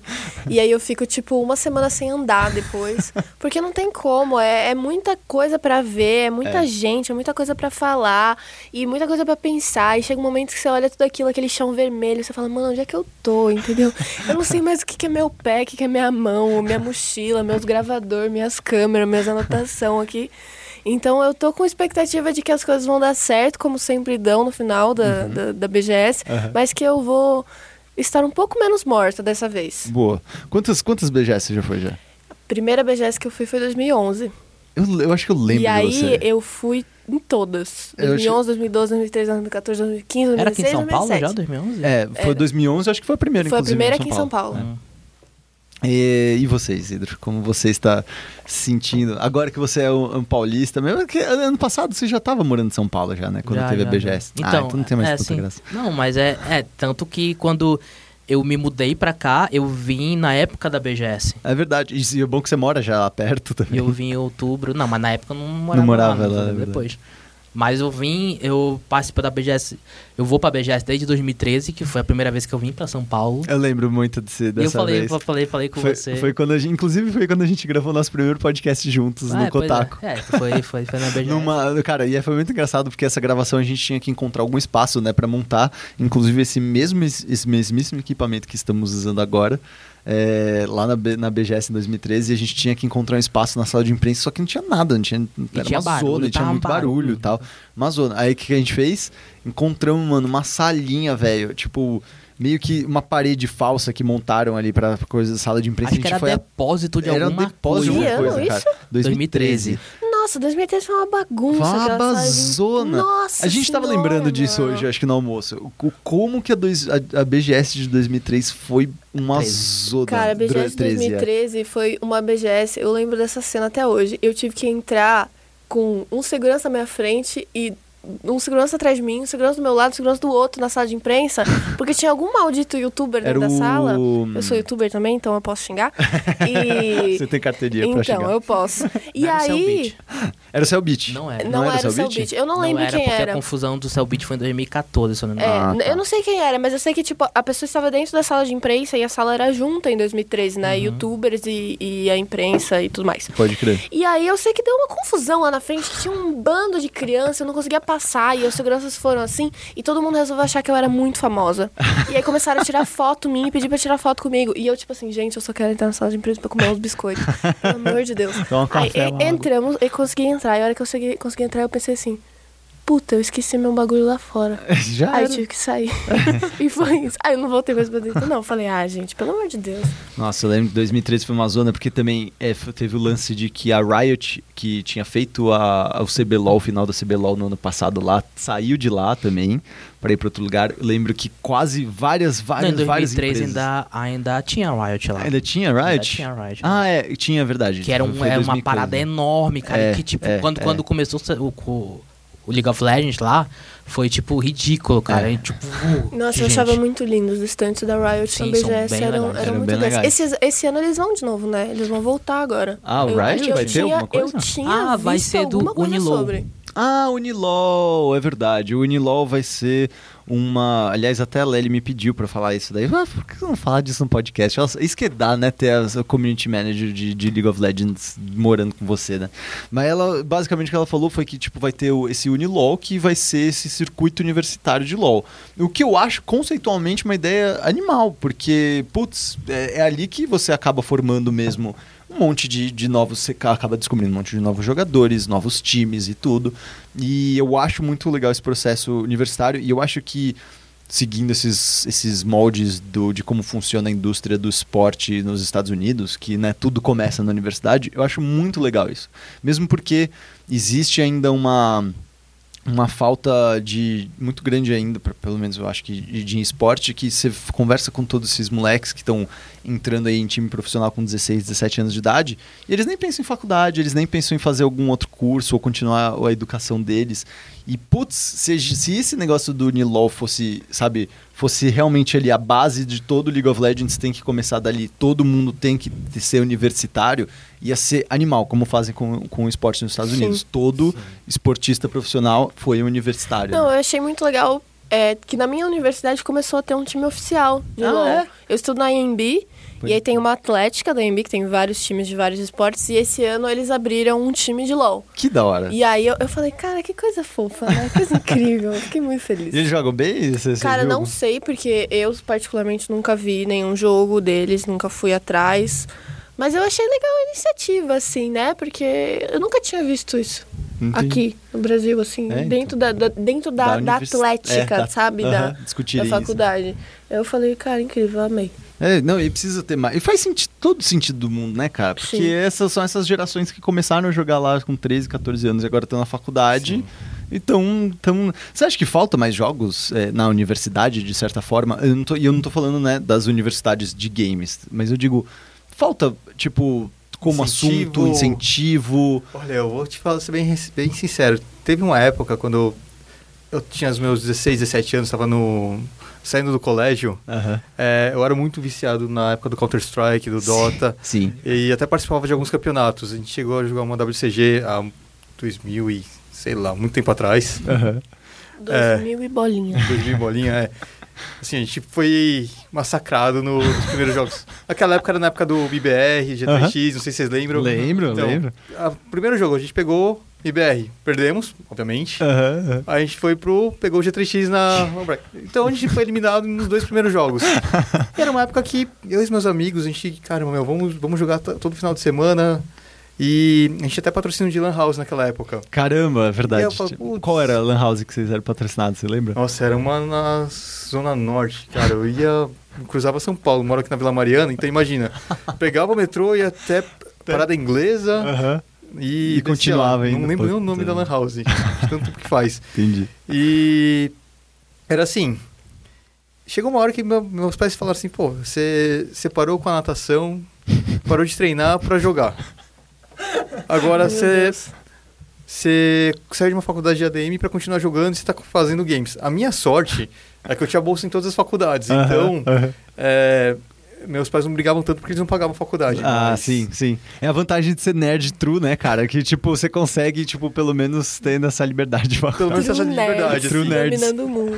É, a gente pensava assim, a gente falou, cara, pô, podia ter um, um time de, de CS aqui na faculdade. Eu falei, cara, que se tivesse, que da hora. Porque eu fazia, eu, eu nadava pela faculdade e pa- participava das provas de atletismo. Uhum, uhum. Mas o que eu mais gostava era de ficar na frente do computador, tanto é que eu fiz um curso de design de games. Sim, sim. E a gente falou, cara, vamos fazer um campeonato. E até teve algumas iniciativas de tentarem fazer alguns campeonatos naquela época, Uhum. aonde juntou eu, uns amigos meus, e a gente jogava internamente. Então teve até algumas iniciativas, mas nunca teve uma coisa tão oficial que nem tá tendo agora. Então o momento é agora, tá? A gente está no melhor momento. é, que as faculdades estão começando a, começando a fazer essa, essa aposta no, nos jovens. Aham, sim. E é uma tendência que vem lá de fora, né? Eles Sim. começaram a dar bolsas e eu acho que cada vez mais isso é um movimento que tem que acontecer. Sim. Acho que aqui no, no Brasil, a primeira. Acho que o primeiro jogo que teve isso foi o Heroes of the Storm, que a Blizzard fez um campeonato especificamente Uhum. universitário também. É, e faz todo sentido. Faz, tipo, você já chega direto no seu público-alvo Exatamente. na fonte, tá ligado? Mas uma pena só que nesse Unilol é que aparentemente ele vai ser na quarta-feira, né? A BGS ela vai do dia 11 até o dia 15 de outubro, é, começando na quarta-feira, dia 11. E quarta-feira é só dia de imprensa. E o Unilol vai ser só no dia de imprensa. E aí você fica tipo, pô, Pois é. chapa. Não, cara, isso daí você tem que ter justamente pra criançada e pra galera que quer assistir, conhecer novos jogadores, talvez, sabe? Tipo, não tanto a imprensa, né? Exatamente. Você pode até fomentar uma fanbase dos próprios jogadores, dos pro players. Logo no começo, sabe? E aí você até, até dá um estímulo para a pessoa continuar nessa linha, Pois é, é, estudar, melhorar Uhum. e quem sabe se dedicar mais ao esportes. total. E aí a gente até cria uma base de fãs maior Uhum, e quem uhum. sabe a gente conseguir fazer competições e torneios maiores aqui dentro. Pois é. E é uma pena só que isso esteja rolando na quarta-feira. Mas enfim, a BGS vai rolar aí é, da quarta ao domingo, do dia 11 ao dia 15 de outubro, lá no Expo Center Norte. Felizmente, porque Felizmente aquele voltou. outro espaço era É, terrível. Porque ano passado eles fizeram no Expo Imigrantes, que pra quem não é aqui de São Paulo, ele fica um pouco afastado. Um pouco. É, eu só tô sendo Meu bem Deus eufemístico aqui. Ó, pra, pra... é um pouco outra afastado, cidade, é mas outro país, é em outra compensação, fase. a BGS sempre deu transporte de graça do É metrô até lá. Então Sim. tinha ônibus direto todos os dias, tanto na Expo Center Norte, quando era nos outros anos, esse ano acredito que vai ser também. Sim, é Saía verdade. lá do metrô Tietê, se eu não me É, engano. eu acho que era isso mesmo. Do- É, Sim, sai do Tietê, Sai do Tietê, Tietê até lá. vai até o Expo E o Center do ano passado saía do, do Jabaquara, do Jabaquara e até lá. Mas eu só queria dizer que a BGS, eu, eu vejo muita gente não gostando tanto assim da BGS, principalmente da nossa área que cobre, porque é uma, é uma coisa que não tem tanta novidade mesmo. Sim, pra, sim. Pra, pra, pra gente cobrir. Uhum. Tem muitos jogos que já vão ter saído lá, por exemplo, Destiny 2. Você queria encaixar Destiny 2 de alguma forma vai nesse estar lá, podcast. jo- vai tá lá pra jogar. Alguns outros jogos que já saíram vão estar lá. Então, pra parte de imprensa não é tão legal, mas eu gosto pra caramba da BGS. Eu não sei se é porque eu tenho uma visão meio de fora, Uhum. que eu morava longe pra caramba e Tinha não uma tem mitologia ali, E, né? tipo, não tem esse tipo de coisa por lá. Sim. Tem, tem alguns eventos, mas, tipo, não numa coisa assim com a BGS. Então, eu, eu sempre fiquei muito empolgado da BGS. Uhum. Tanto que a, a primeira vez que eu vim pra São Paulo foi pra BGS. Entendi. Aí que, tipo, conheci vocês e tal. Uhum. Mas é. Porque tem muita história, por exemplo, em 2012 teve o campeonato de 25 anos do Street Fighter na BGS. Pode crer.